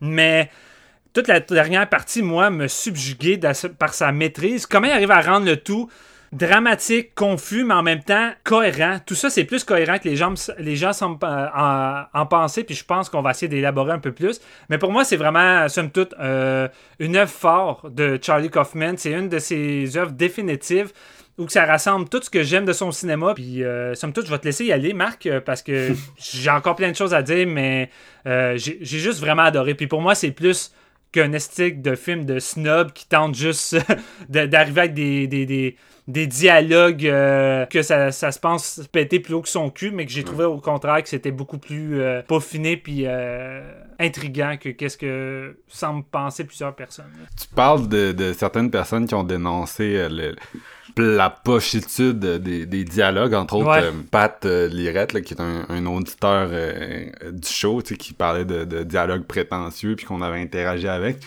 Mais d'un autre côté, je pense qu'il y a, il y a du monde qui, qui ont bloqué là-dessus. De l'autre côté, je pense qu'il y a aussi une autre gang de monde qui ont bloqué un peu sur Charlie Kaufman as a whole, qui ne pas vraiment sur euh, son style de cinéma. Puis comme tu disais, tu sais, c'est parce oui, c'est une histoire de gars enfermé dans sa tête, mais c'est un peu une filmographie d'un gars enfermé dans sa tête parce que, tu sais, Being John Malkovich, Eternal Sunshine on the Spotless Mind, c'est un peu Anomalisa aussi où tout le monde a la voix de Tom Noonan. Un Ouais. peu tout le temps le, le même, un peu tout le temps le même point. Puis, tu sais, Charlie Kaufman, à une époque, c'était, euh, quand j'étais au secondaire, le monde qui tripait sur le cinéma, on tripait sur Tarantino, on tripait sur Paul Thomas Anderson, on tripait sur euh, Darren Aronofsky, on tripait sur on était cliché, bien sûr, puis on tripait sur Charlie Kaufman. Parce que Charlie Kaufman, plus que, mettons, un David Lynch, c'est quelqu'un qui a un brand de surréalisme qui est extrêmement accessible, qui est vraiment, tu sais, qui est, qui est, c'est- pas mal, le- en, en tout cas à cette époque-là, c'était pas mal le best pour t'introduire au genre. Puis tu sais, à cette époque-là, il était au pic de son attrait commercial, c'est-à-dire, il y avait eu des nominations aux Oscars, il avait fait adaptation avec Nick Cage, Being John Malkovich avec John Cusack, Eternal Sunshine on the Spotless Mind avec Kate Winslet puis Jim Carrey, c'est peut-être son plus gros succès, tu sais, c'était vraiment populaire comme romance quand j'étais jeune. Ouais. Je pense que ça l'est encore aujourd'hui, mais tu sais, c'est un, un peu plus vieux, mais à l'époque, ça venait de sortir, tu sais, puis c'était hyper populaire. Fait que, Surtout que c'est fait par des, des réalisateurs qui arrivaient à, à rendre le tout, tu sais, quand même ouais, plus accessible, accessible. plus accessible, parce que c'est ça qui arrive, c'est que Charlie Kaufman, derrière la caméra, lui, il pense pas forcément à rendre le tout plus accessible, malgré Ouais. que, comme je disais, il laisse tous les indices, puis tu sais, tout est là pour que n'importe qui puisse comprendre, là, sans que ça soit trop, euh, trop abstrait ou difficile non plus. Non, ben moi, j'ai j'ai pas trouvé que c'était un film tant difficile que ça, en fait. Tu sais, comme je dis, son, son brand de surréaliste reste très accessible, pis c'est surtout que si vous avez déjà vu ses autres films, on revient quand même dans des thématiques qu'on a vues, là, dans un sens. T'sais, on est quand même très proche de ce qu'il a déjà fait, puis il bâtit un peu là-dessus. C'est pour ça que je disais, moi, personnellement, à la seconde où j'ai vu un shot du concierge au début du film, je me suis dit, OK, les deux sont dans sa tête, là, tu sais. Ouais. C'était c'était pas... euh, il a pas écrit ça pour que ce soit une surprise, selon moi. C'est sûr, ça va être une surprise si t'es moins habitué à son cinéma, peut-être, mais tu sais, pour ses, ses disciples, disons, tu vois le concierge pis t'es comme, ok, good, c'est dans sa tête. Il y a, y a pas de, y a, y a pas d'ambiguïté par rapport à ça, pis c'était pas le but, là, tu sais, c'est pas, euh, Non, c'est ça. pas, c'est pas Fight Club, là, le but c'est pas que ça soit une grosse surprise.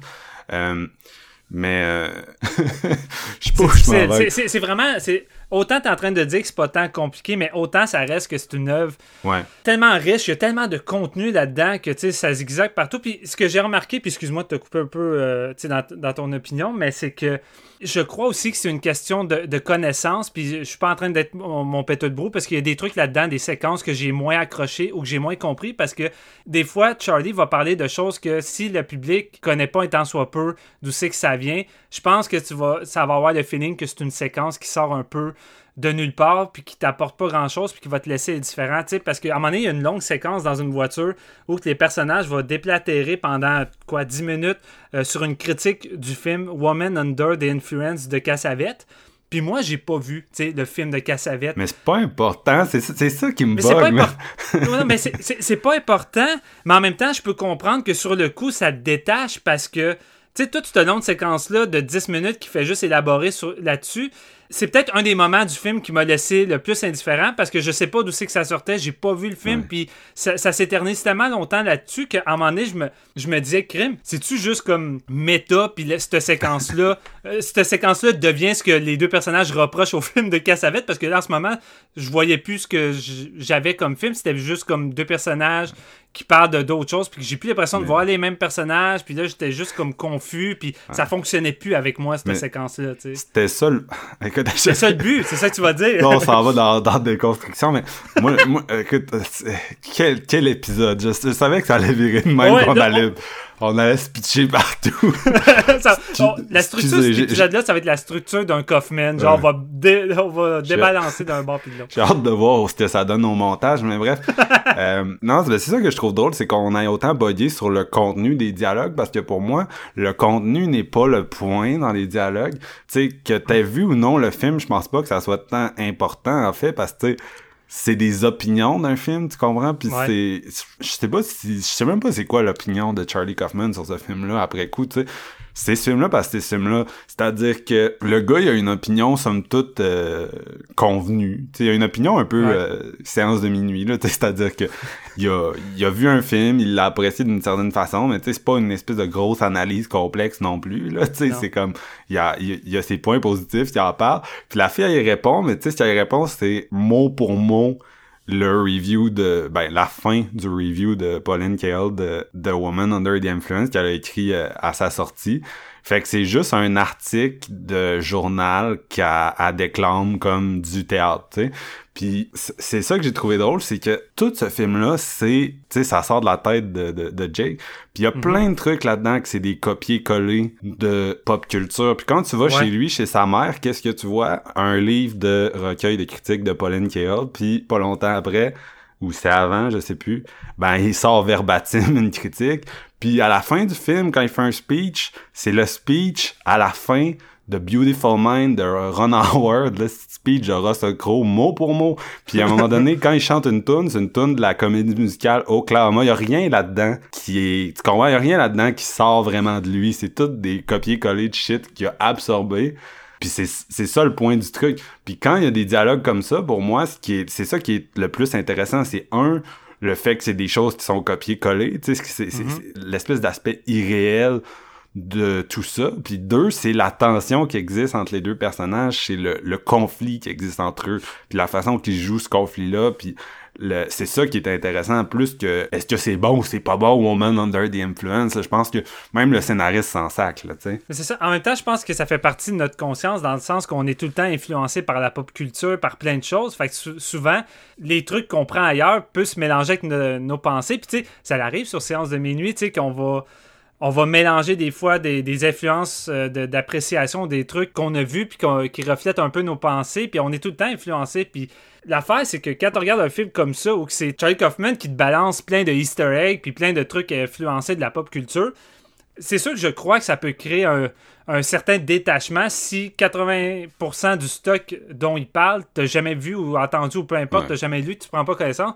que ça va pas t'impliquer parce que c'est tellement construit comme un rêve ou que, surtout après la maison, après la, deuxième partie du film, quand on en revient dans le deuxième road trip en voiture, c'est vraiment des séquences détachées qui font plus ou moins du sens dans le sens que le personnage se perd dans ses pensées.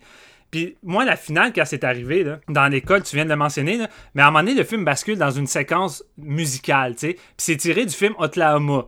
Puis, je un gros fan de Oklahoma puis de la pièce Dream Ballet. Je sais pas si euh, je l'avais déjà mentionné dans la séance de minuit. Mais tu sais, j'écoutais le film, puis j'ai automatiquement pensé à ça. Puis tout de suite après, Jake va chanter la tune Lonely Room, OK? Mais quand tu as écouté ces choses-là, puis que tu connais, puis que tu prends la peine de, de, de, voir un peu en profondeur, tu sais, c'est- c'est pas juste utilisé pour que ça soit une référence. Je veux dire, c'est en lien avec où c'est que Jake est rendu émotionnellement. Puis t'écoutes les paroles de la chanson Lonely Room, ça vient parler de justement de l'homme qui est dans une solitude puis dans une noirceur.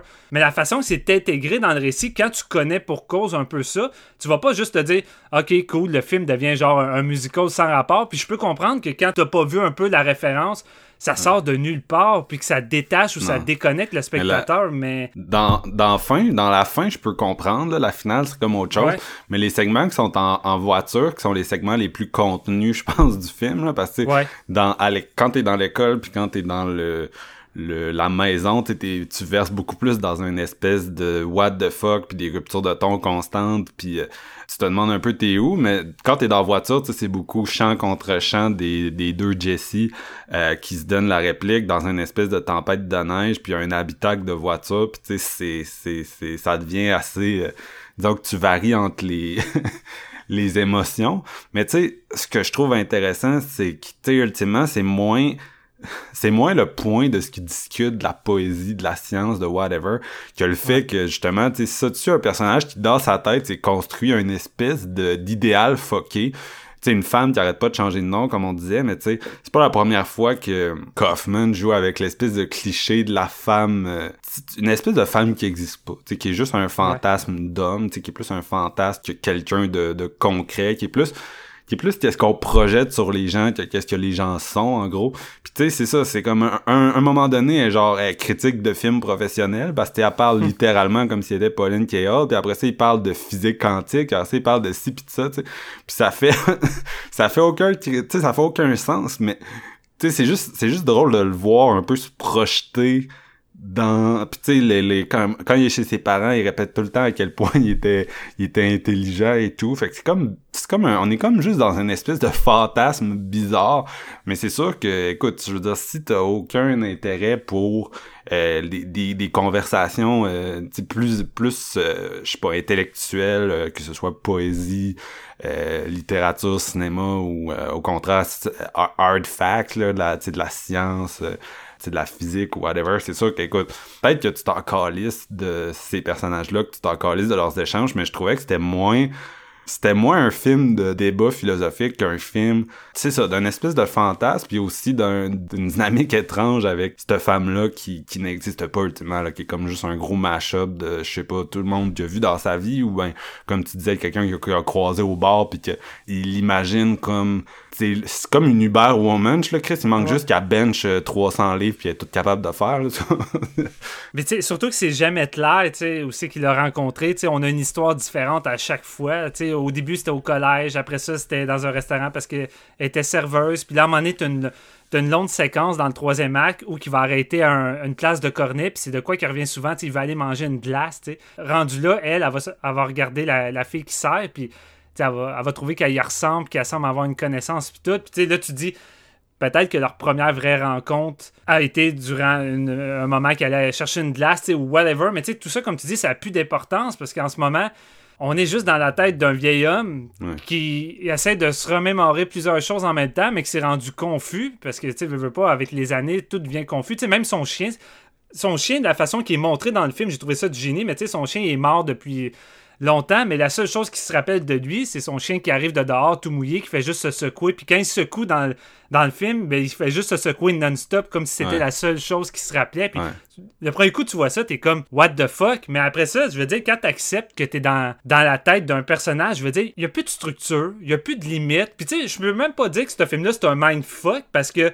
tout Ouais. est justifié par le fait qu'il n'y a pas de loi dans la tête. Fait que tu sais, rendu là, c'est est-ce que le réalisateur puis le scénariste te laisse des indices pour que tout ça prenne un, un sens? Puis c'est ça, tu sais, je veux dire, c'est juste un gros casse-tête que toutes les pièces sont là, puis tu peux toutes les rassembler assez assez facilement, tu sais, entre guillemets, puis rendu à la fin, ben, tu sais, tu vas quand même avoir tout saisi. C'est sûr qu'il y a des, des, des, des, des détails que tu verras peut-être pas au premier visionnement, puis j'ai très hâte de le revoir parce que je suis sûr qu'il y a un paquet de choses qui a passé sous mon nez, mais globalement, je pense que l'attrait principal de ce récit-là, quand je l'ai terminé, je pense que j'avais saisi globalement ce que Charlie Kaufman voulait faire avec Oh. ça, puis j'ai apprécié sa proposition. Je peux comprendre les gens, les gens qui embarquent pas, Euh, tu sais, comme ma copine, je sais sans doute qu'elle va probablement détester ça. Tu sais, son rip, sa façon, sa structure, tout ça, je pense pas qu'elle va accrocher. Surtout que c'est un deux heures et quart. Tu sais, ça peut être long quand t'accroches pas.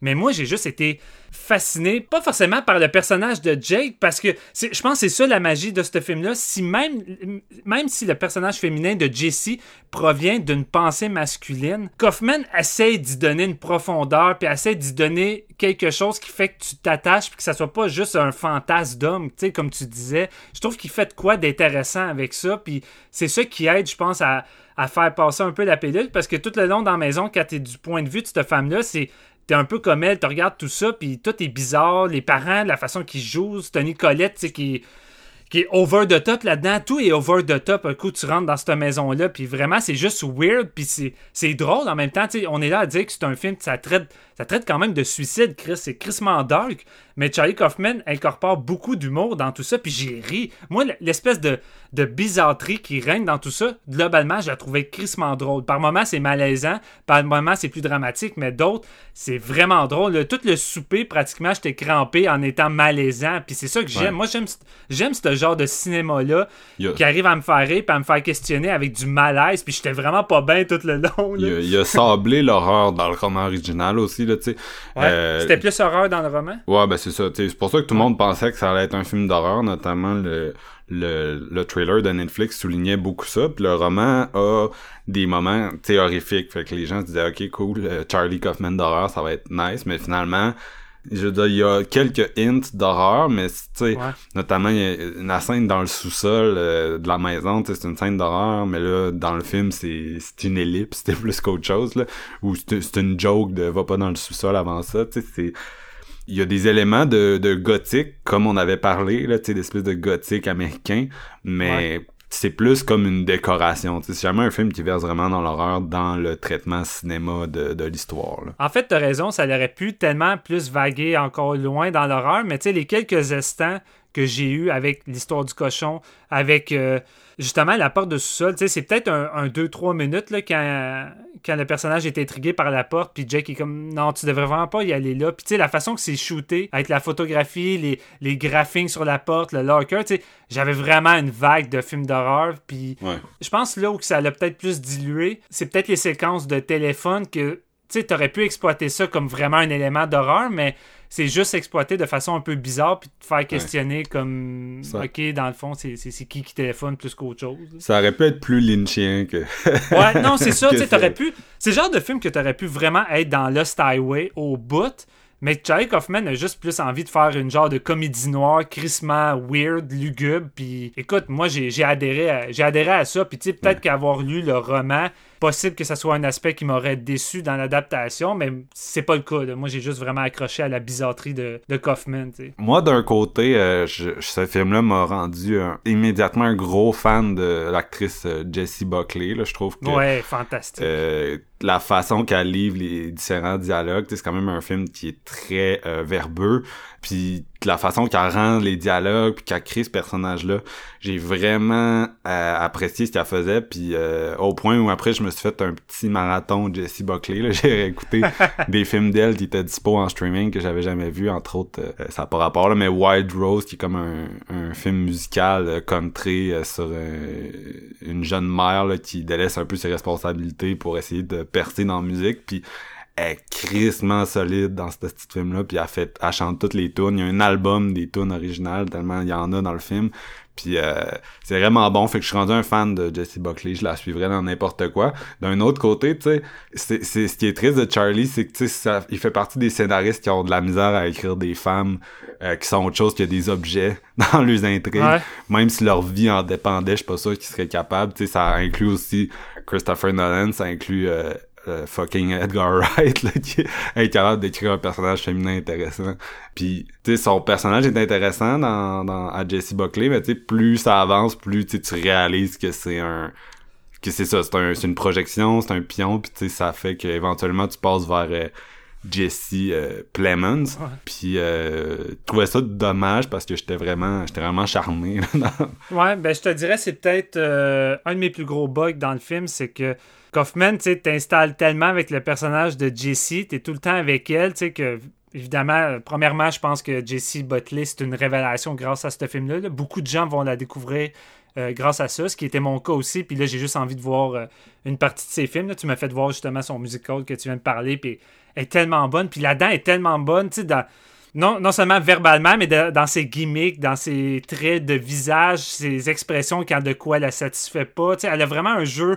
Elle a vraiment un jeu attirant euh, d'un point de vue euh, dans la façon qu'elle délivre les dialogues, mais aussi comment elle le délivre physiquement. Ouais. Puis là, qu'est-ce qui est plate, c'est que quand tu arrives dans la dernière partie, tu sais, oui, tout le long du film, je le savais que ça allait aboutir sur de quoi Jake, mais je, je pensais pas que le personnage interprété par JC serait complètement ellipsé. Puis je pense que sa finale m'a vraiment laissé comme. m'a vraiment laissé perplexe. là. Tout son speech à la Beautiful Mind, puis avec elle qui est devant, puis tout le monde est là, tout le monde qui donne son, son- leur attention avec lui, avec son trophée qui se fait honorer, puis j'étais comme. Là, je repensais au film, j'étais comme, ok, c'est quoi le but de tout ça rendu là? là? Tu sais, je suis supposé avoir de la, de la peine pour Jake? Parce que c'est quand même un bon personnage. Oui, c'est triste de voir une personne qui a loupé pratiquement toute sa vie, qui a pas réussi à, à foncer dans, dans les trucs qu'il aurait voulu accomplir, qui a pas la carrière qu'il voulait, tu sais, qui, qui, qui travaille dans une école comme concierge, qui a pas la femme qu'il a jamais eue. C'est bien triste, c'est un peu de sa faute, somme toute. C'est lui qui a juste pas foncé. Puis je regarde la fin, puis je suis pas certain de saisir le, le- le message premier tu sais, du récit, malgré que j'ai tout aimé de la bizarrerie derrière tout ça. Puis c'est ça qui me bug, puis qui fait en sorte que je peux pas dire genre que c'est de la bombe ou que c'est un de mes films favoris.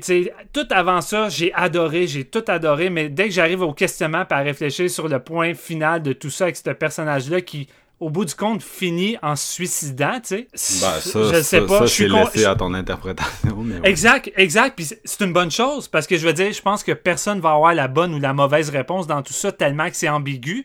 Mais je suis encore en mode ambigu puis que j'ai pas un point de fait là-dessus. Ça me laisse crissement perplexe. Autant je pense que je peux le voir négativement que finalement avec le temps je pourrais peut-être le voir positivement, je sais pas. Mais en ce moment je suis comme, je, suis pas situé sur ça, là. J'ai bien non, j'ai bien aimé cette finale-là. C'est ça. Honnêtement, c'est un film, je pense, un film. C'est un film à revoir pour voir. Une fois que tu comprends où ça s'en va, ben tu comprends mieux d'où ça part, vous voyez ce que je veux dire, mais tu sais. Ouais. Je veux dire, c'est pas la première fois d'ailleurs qu'on voit ça dans un film de Kaufman, mais tu sais, c'est, c'est quelqu'un que, tu sais, on réalise que tout, tout cet univers-là, tout ce film-là, c'est une perspective, puis c'est un espèce de rêve fiévreux, puis tous les autres personnages, c'est des marionnettes, puis tu sais, c'est quelqu'un qui est Ouais. un peu... Tu sais, je veux dire, t'es un peu prisonnier de, ta- de sa, de sa perspective du monde, tu sais, tu y échappes pas, puis c'est ça, dans, c'est ça, c'est vraiment un, un, un schéma régulier dans, avec ce, ce scénariste-là. là. Tu sais, y a, rien qui existe au-delà de sa perception. C'est pour ça que les personnages ont pas tellement d'agency, ils existent juste dans leur relation à, à Jake. Là. Y a pas de... Non, c'est ça. Il est pas capable de Parce voir au-delà de ça. Parce que c'est quand même fou quand tu y repenses après tout ça, de te dire, tu sais, exemple, toute la première demi-heure dans la voiture, quand tu es dans la voix off de Jessie Buckley, qu'elle elle pense à en finir, tout ça, mais tu sais, c'est un personnage dans la tête de Jake qui, en plus, dans sa tête à elle, c'est les pensées de Jake. Tu sais, c'est crissement méta, là, rendu là, là mais c'est vraiment un rêve où que tu vas entendre les pensées des personnages qui sont créés à travers les pensées de Jake. là. C'est comme. C'est un Kaufman. C'est quelqu'un qui vit tellement dans ses rêves que je veux dire, c'est tout le temps ça dans tous les films. C'est juste qu'ici, c'est comme. T'es crissement plus qu'à l'habitude dans la tête de Kaufman. Puis si t'aimes pas le gars, ben clairement, ça va te faire chier. ça va te faire chier pas à peu près. Là. Non, c'est ça. Le, le fait que la, la, la- le personnage de Jesse, euh, le, le, le Buckley, excusez, s'efface graduellement. Tu sais, encore là, c'est de quoi que Kaufman avait déjà abordé dans ses films antérieurs, tu sais, puis c'est Ouais. c'est le, le, le... Je sais pas si je peux encore appeler ça de même dans ce film-là, tu sais, c'était plus évident dans euh, Eternal Sunshine on the Spotless Mind, mais tu sais, ce qu'on appelait à l'époque la, la Manic Pixie Dream Girl, là, qui était euh, une espèce de cliché de d'un personnage féminin vraiment exubérant. Qui existe en grosso modo pour sortir le gars un peu euh, banal dépressif de son marasme mais tu sais elle a plus une fonction de cheerleader pour le gars qu'une vraie vie intérieure. Je, sais pas si je suis clair. Puis tu sais ça c'est de quoi qu'il a déjà euh, abordé euh, en force justement avec Sunshine Puis c'est ça, tu sais, la- la- pour moi, la, la scène de Woman Under the Influence est un- une des bonnes clés du film. J'ai comme encore de la misère à la, à la décortiquer après un seul visionnement, mais tu sais, elle a encore cette fonction-là de de refléter le protagoniste un peu, mais il y a de quoi qui est comme plus dark probablement dans le fait qu'on est dans un on est dans un, un film de, comme tu disais, borderline euh, suic- pensée suicidaire, là, borderline, Ouais. les derniers instants de ma vie. Ça m'a vraiment passionné. Puis la façon que c'est shooté dans le char, le montage et tout, là, c'est comme... C'est comme une espèce de purgatoire. euh. c'est comme s'il était coincé dans... Tu les films ont souvent fait ça, là, mais tu sais, quand des personnages sont coincés dans un genre de boule de Noël que tu brasses puis il y a de la neige qui tombe, là, on dirait qu'ils sont coincés là-dedans, genre, puis ben, que c'est comme l'enfer puis qu'ils vont juste s'ostiner à l'infini sur tous les sujets. euh. on dirait genre le, on dirait genre mes, mes parties de Noël avec ma famille, là, malheureusement, ça a l'air de ça souvent. là. Ben, c'est ça, qui, c'est ça qui est drôle. Le décor, je pense, reflète tout le temps l'aspect euh, dépressif du personnage. Tout alentour est tellement gris, tout est tellement sombre. Tu passes devant une ferme qui est toute brûlée, mais la seule chose de positif qu'il y a, c'est une genre de balançoire d'enfants complètement neuf. Puis, tu sais, même quand t'arrives à la ferme, tout est dark, tout est maussade. Fait tu sais, c'est- c'est quand même drôle que le personnage, tu sais, est enveloppé par tout ça, puis que la seule lumière, puis la seule chose qui semble essayer de parsemer de positif dans sa tête en ce moment-là, c'est une fille qui a jamais réellement parlé, qui a jamais rencontré, parce que c'est ça la grosse différence avec le film de Grundy puis Jim Carrey, c'est que ils ont eu une relation ces personnages-là. Lui, il l'a connu, il a, connu sa personnalité, mais là, on est avec Jake euh, qui est avec juste une femme qui peut seulement se fier de physique, puis qui doit lui créer une personnalité, puis des arguments qu'au bout du compte, ça, se reflète lui-même, un effet miroir, puis c'est lui-même, puis. Vu, vu que dans sa tête, il est déjà en conflit avec lui-même en ce moment, en étant sur le point de se tuer, mais je, pense que ça reflète aussi ce conflit-là avec cette femme-là. C'est pour ça qu'il y a un conflit. Tout est en conflit dans sa tête. Fait que tout est tout le temps en train d'être en, d'être une espèce d'argument puis d'être une Ouais. chicane. Sais, même avec les parents, c'est constamment ça. C'est constamment une chicane. Puis Tony Colette est tout le temps sur le bord de crier. Puis, Ouais. c'est weird. C'est weird, là. Puis il y a un côté littéraire vraiment le fun, là, dans les dialogues, là, entre autres. euh, Ouais. lui qui pète son plomb parce que genre il arrête pas de reprendre sa mère sur tous ses mots là, un, peu- un peu comme le monde qui te reprenne sur tes sur tes titres Steven d'ailleurs euh, c'est Michel Gondry c'est un français pour euh, être un All Sunshine. C'est quoi j'ai dit? tu dis euh, je sais pas exactement là, mais en tout cas son nom c'est Michel Gondry Michel Gondry. Mais ça, j'avais dit Gondry. Gondry. Gondry. Ouais, Ah, c'est ça, tu vois, là, t'es en train de me faire encore massacrer Yes. les noms des gens. Yes, yes. Allez, Tony Colette, pète ta coche. Non, mais...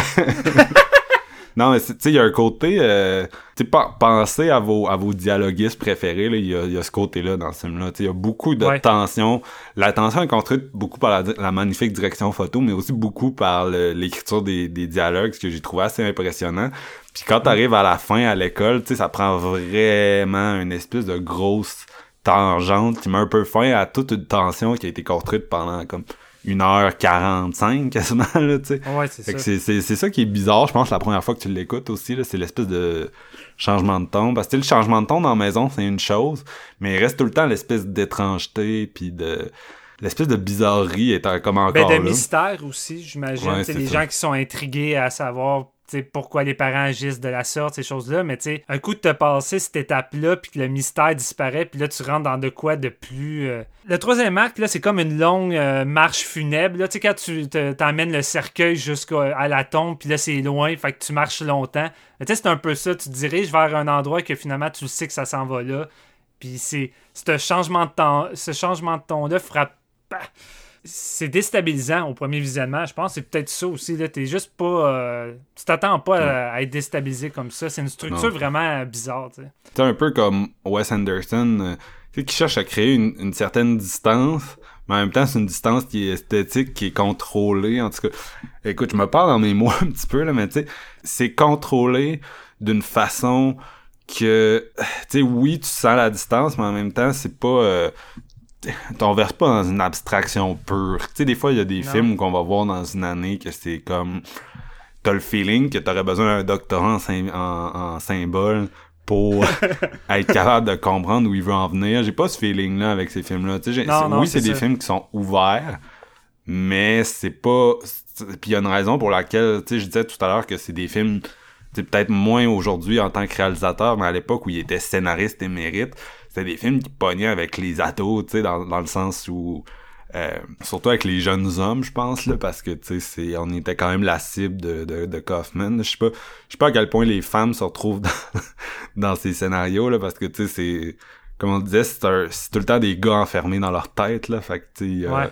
il y a pas full de, de, de, de- de- d'espace pour d'autres perspectives, là. En tout cas, je serais curieux de, d'entendre de, de- des auditrices s'exprimer là-dessus.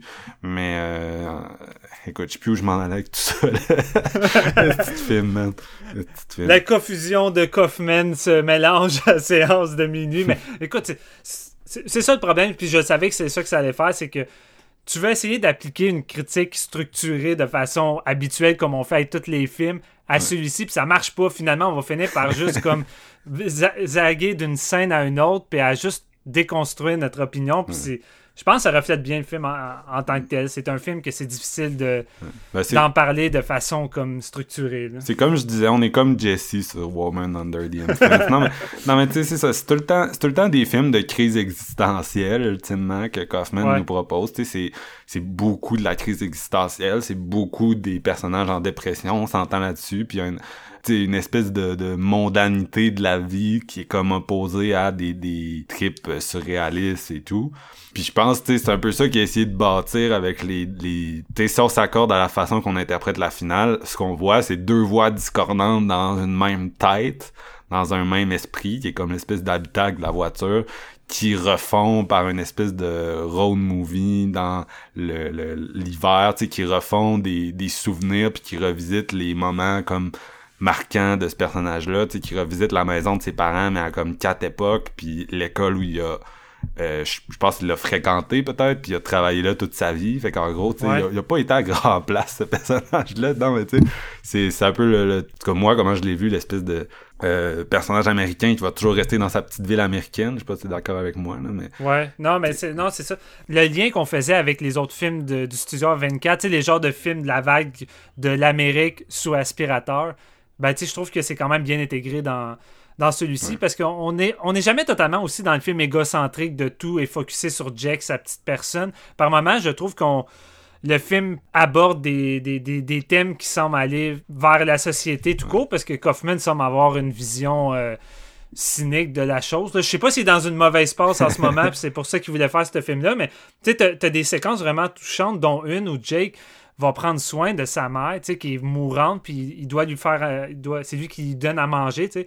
Puis là, t'as le personnage de Jesse Buckley qui, arrive à lui, puis elle- et comme t'es vraiment une bonne personne, c'est vraiment bien de, faire qu'est-ce que tu fais là parce que les personnes âgées sont délaissées dans une certaine solitude, laissées à eux-mêmes, puis qui sont en train de mourir dans ça. Puis tu sais, c'est veux, veux pas, c'est le destin qui nous attend tous. On va tous finir comme Jake qui va comme ben je parle pas, là, je parle vraiment pas en termes de suicide là, mais je parle en termes de de vieillesse, de solitude. On va regretter peut-être des choses qu'on n'a pas accomplies dans notre, dans notre vie, mais c'est surtout qu'on va finir tous par mourir puis se retrouver seul, veut, veut pas, puis délaissé par un, un système qui est pas là tant pour nous, nous, nous aider, tu sais. Fait que, tu sais, ça... C'est ça, tu sais, j'embarque dans la vision cynique de Kaufman, puis elle me dit, Chris, ouais, c'est... j'ai- pas envie de mourir seul non plus, même, genre. je pense aussi que ça se compare à du Harry Astor. Tu sais, tu parlais de, de Ouais. la vague Hereditary parce que, tu sais, Harry Astor, ça reste, tu sais, c'est deux longs métrages à date. Un, c'est sur des anthropologues, puis l'autre, ça commence sur un shot de de, de, de genre de maison de poupée. Fait qu'il y a toujours l'espèce de distance avec les personnages, puis le côté un peu euh, marionnette, je sais pas ce que- ce que je veux dire, mais un peu Ouais. sujet d'étude ou je sais pas trop, tu sais, qui a un peu le, on a un peu le même feeling dans Kaufman vu que vu Ouais. que tu personne n'existe vraiment. Là.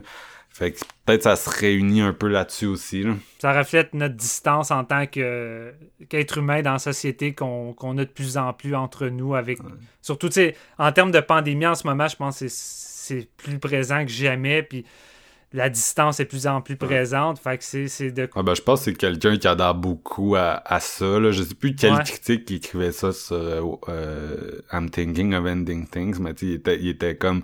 C'est comme c'est comme s'il essayait de, de combler le, le vide qui sépare tous les êtres humains, tu sais, de façon un peu désespérée, là. Euh, Ouais. par ce film-là, tu sais, puis qu'il essayait de, de solutionner ça, mais tu sais, en même temps, ça, ça fonctionne jamais vraiment. Euh, Si c'est vraiment ce que tu viens de dire là, le dernier plan est pour moi est loin de solutionner tout ça, puis il est juste dark que c'est comme ça va finir ainsi, puis c'est tout genre. parce que tu sais. ce- Ce dernier plan-là où tu vois juste comme. Parce que dans le fond, il se laisse mourir dans- de froid dans la voiture, tu sais, il se déshabille, Euh, puis. euh, Peut-être pas. Non mais, on, on- non, mais on est en plein spoiler, de toute façon, on l'a dit. Non, mais c'est peut-être c'est pas ça. c'est t'as raison, Chris. Il n'y a, rien- a rien de concret dans ce film-là. On y va vraiment d'un point de vue, notre, notre opinion, mais il se déshabille, puis il se laisse euh, mourir de froid dans la voiture. Puis le dernier plan, c'est le lendemain matin avec le soleil, puis tu sais, la camionnette qui est enneigée, puis genre, comme, il y a personne qui s'en rend plus compte, là. Il, est, il est mort dans sa solitude, puis genre, il est tout seul dans son camion, puis c'est comme il est enterré dans tout ça, tu sais, comme, il y a personne qui va plus s'en rendre compte, là, puis c'est comme... la, la société s'en calisse, là. J'espère que ma vision euh, j'espère que ma vision reflète pas celle de Kaufman puis que finalement ça a de quoi de plus positif à travers de tout ça mais moi je suis juste comme j'ai terminé le film j'étais comme Chris de vie de merde hein? Quelle note tu donnes à Chris de Vindemar? Euh, ah, c'est difficile hein? Parce que euh, c'est un film que je sais pas j'y vais avec un 4 4 sur 5 parce que j'ai vraiment aimé tout ça Euh, reste à savoir si avec un deuxième visionnement ou même un troisième, euh, je vais monter plus haut ou peut-être descendre ou peut-être rester à la même note. Mais somme toute, en dehors de mes réserves, j'ai crissement adhéré à, cette proposition-là. Puis euh, c'est c'est un des films, je pense, qui va m'avoir le plus semé de doutes et de confusion puis à me faire réfléchir euh, qu'on a eu en 2020. fait que nice, je trouve ça nice. Puis c'est une production Netflix. Fait que euh, non, c'est ça. J'ai beaucoup aimé ça. J'ai beaucoup aimé ça. Moi, je pense que je donnerais pas de note. Je suis trop mêlé. Ouais, hein? mais euh, j'ai vraiment aimé ce que j'ai vu. Puis comme tu disais, tu sais, ça reste que c'est dans une année où il n'y a pas eu vraiment de sortie cinéma, puis où euh, les, les sorties sont plus lentes. C'est un des, je pense que c'est un des gros films. C'est le fun de juste d'avoir une, une controverse euh, Letterboxd Ouais. puis euh, sur internet sur un film. tu sais, C'est le fun. de- ça crée de la discussion. C'est vraiment, j'ai l'impression que ça, ça rassemble. C'est con, mais on dirait que ça rassemble les gens tu sais, qui, en temps normal, aiment pas ce genre de cinéma, plus ceux qui aiment ça, puis que ça, ça pousse à des discussions. Puis autant c'est un film sur la distance, autant que Chris, ça, ça mitige tellement que ça crée Ouais. des rassemblements. Ouais. Ça, je trouve ça vraiment cool. Non, c'est clair. J'aime ça ton analogie parce que c'est vrai que durant la, la pandémie, tu sais, à, à heure, on a tellement d'options de, streaming et tout que tu sais, avec aucun nouveau gros film, j'ai l'impression que tout le monde a regardé de quoi de différent. Puis fait on Ouais. n'avait plus vraiment, tu sais, on se parlait plus vraiment. On était tous des des petites Jessie dans notre cinéphilie, c'est-à-dire que, tu sais, on existait dans notre coin à regarder les films qui nous intéressaient, tu sais, mais avec Fantasia puis avec ce film-là, on est comme revenu sur la bonne voie de d'une cinéphilie euh, partagée, tu sais, où genre on a le monde on- pour le meilleur et pour le pire, là, on a des conversations ensemble puis on voit les mêmes films puis on vit un peu je pense que quand reste un des éléments importants dans la culture, c'est que c'est le partage, là, tu sais. Oui, entre l'artiste, oui, entre l'artiste puis le, son spectateur, mais aussi entre, je pense, une communauté de spectateurs. Je pense que ça aussi, ça a son importance, la différence d'opinion, puis d'accepter les différences, puis tu sais, de, de juste d'en, ressortir de quoi de, constructif, puis pas d'en faire une chicane constamment, tu sais, justement, de pas avoir la même, la même opinion. Puis je pense que c'est une des forces, une des forces les plus fortes de ce film-là, comme on disait, c'est qu'il n'y a pas de... Il y a pas de réponse clé, il n'y a rien de dit de concrètement. Fait que la personne qui a haï ça, qui va s'obstiner ou en discuter avec la personne qui a adoré ça, aura pas moins tard que la personne qui a adoré ça puis qui va avoir, entre guillemets, tout saisi selon lui. C'est Ouais. ça qui est le fun. C'est c'est juste une grande porte ouverte à discuter pour que tout le monde puisse avoir raison, veut, veut pas. Mais ça, je pense que c'est valide pour tous les films, sincèrement. Le temps est aussi longtemps que Ouais. deux personnes sont capables de respect, ce qui sur Internet est, est parfois difficile à obtenir. Là. Ça dépend. Ouais. Pour cette raison-là, d'ailleurs que j'apprécie autant Letterboxd puis que je le mentionne autant euh, sur Séance de minuit ces, ces temps-ci, c'est que euh, ça fait déjà plusieurs années là, que je suis là-dessus, mais tu sais, on a vraiment trouvé là-dessus une communauté où il y a, il y a des échanges euh, positifs, puis surtout des échanges qui forcent à réfléchir puis à approfondir ta perspective du cinéma par opposition à d'autres communautés que j'ai un peu délaissées, euh, tu sais, Twitter, Facebook, où j'ai l'impression qu'on est plus dans la chicane puis une certaine guerre d'ego, euh, tu sais, où Ben, ça devient moi, j'ai plus... raison et toi, t'as tort. C'est ça, ça devient plus les personnes que les opinions qui sont importantes, tu sais, puis c'est lassant la longue, là, une guerre d'ego, tu sais, c'est ok, là, tu sais, t'es hot, good for you, mais tu sais, ultimement, C'est pas constructif. C'est ça, c'est pas ça. constructif. Puis que- que- qu'est-ce que tu vas en tirer d'un film qui tente d'apporter des éléments puis des thèmes justement constructifs? C'est ça qui est plate. Ouais. Tu vas juste banaliser tout ce que le film essaye de faire, puis ça va juste créer. Ça va juste créer de la, de la- de la chicane, puis tu vas juste staller au même endroit. Puis c'est plate. C'est plate parce que pour moi, le cinéma, c'est. C'est ça, c'est créer des liens, c'est d'avoir des discussions, puis c'est de- de- d'approfondir tout ce qu'on voit, puis c'est ça le plaisir. C'est le plaisir d'écouter des films, mais c'est aussi grandement le plaisir d'en discuter. Pour ça qu'on a créé Séance de minuit, puis c'est pour ça que on s'entend aussi bien en tant qu'amis depuis des années. On partage la même passion, on aime ça parler des films, puis d'approfondir ce que le film peut essayer de nous dire, puis tu sais qu'on ait raison, qu'on ait tort, qu'on se chicane sur qu'on chicane sur The Raid 2, qu'on se chicane sur du Edgar Wright.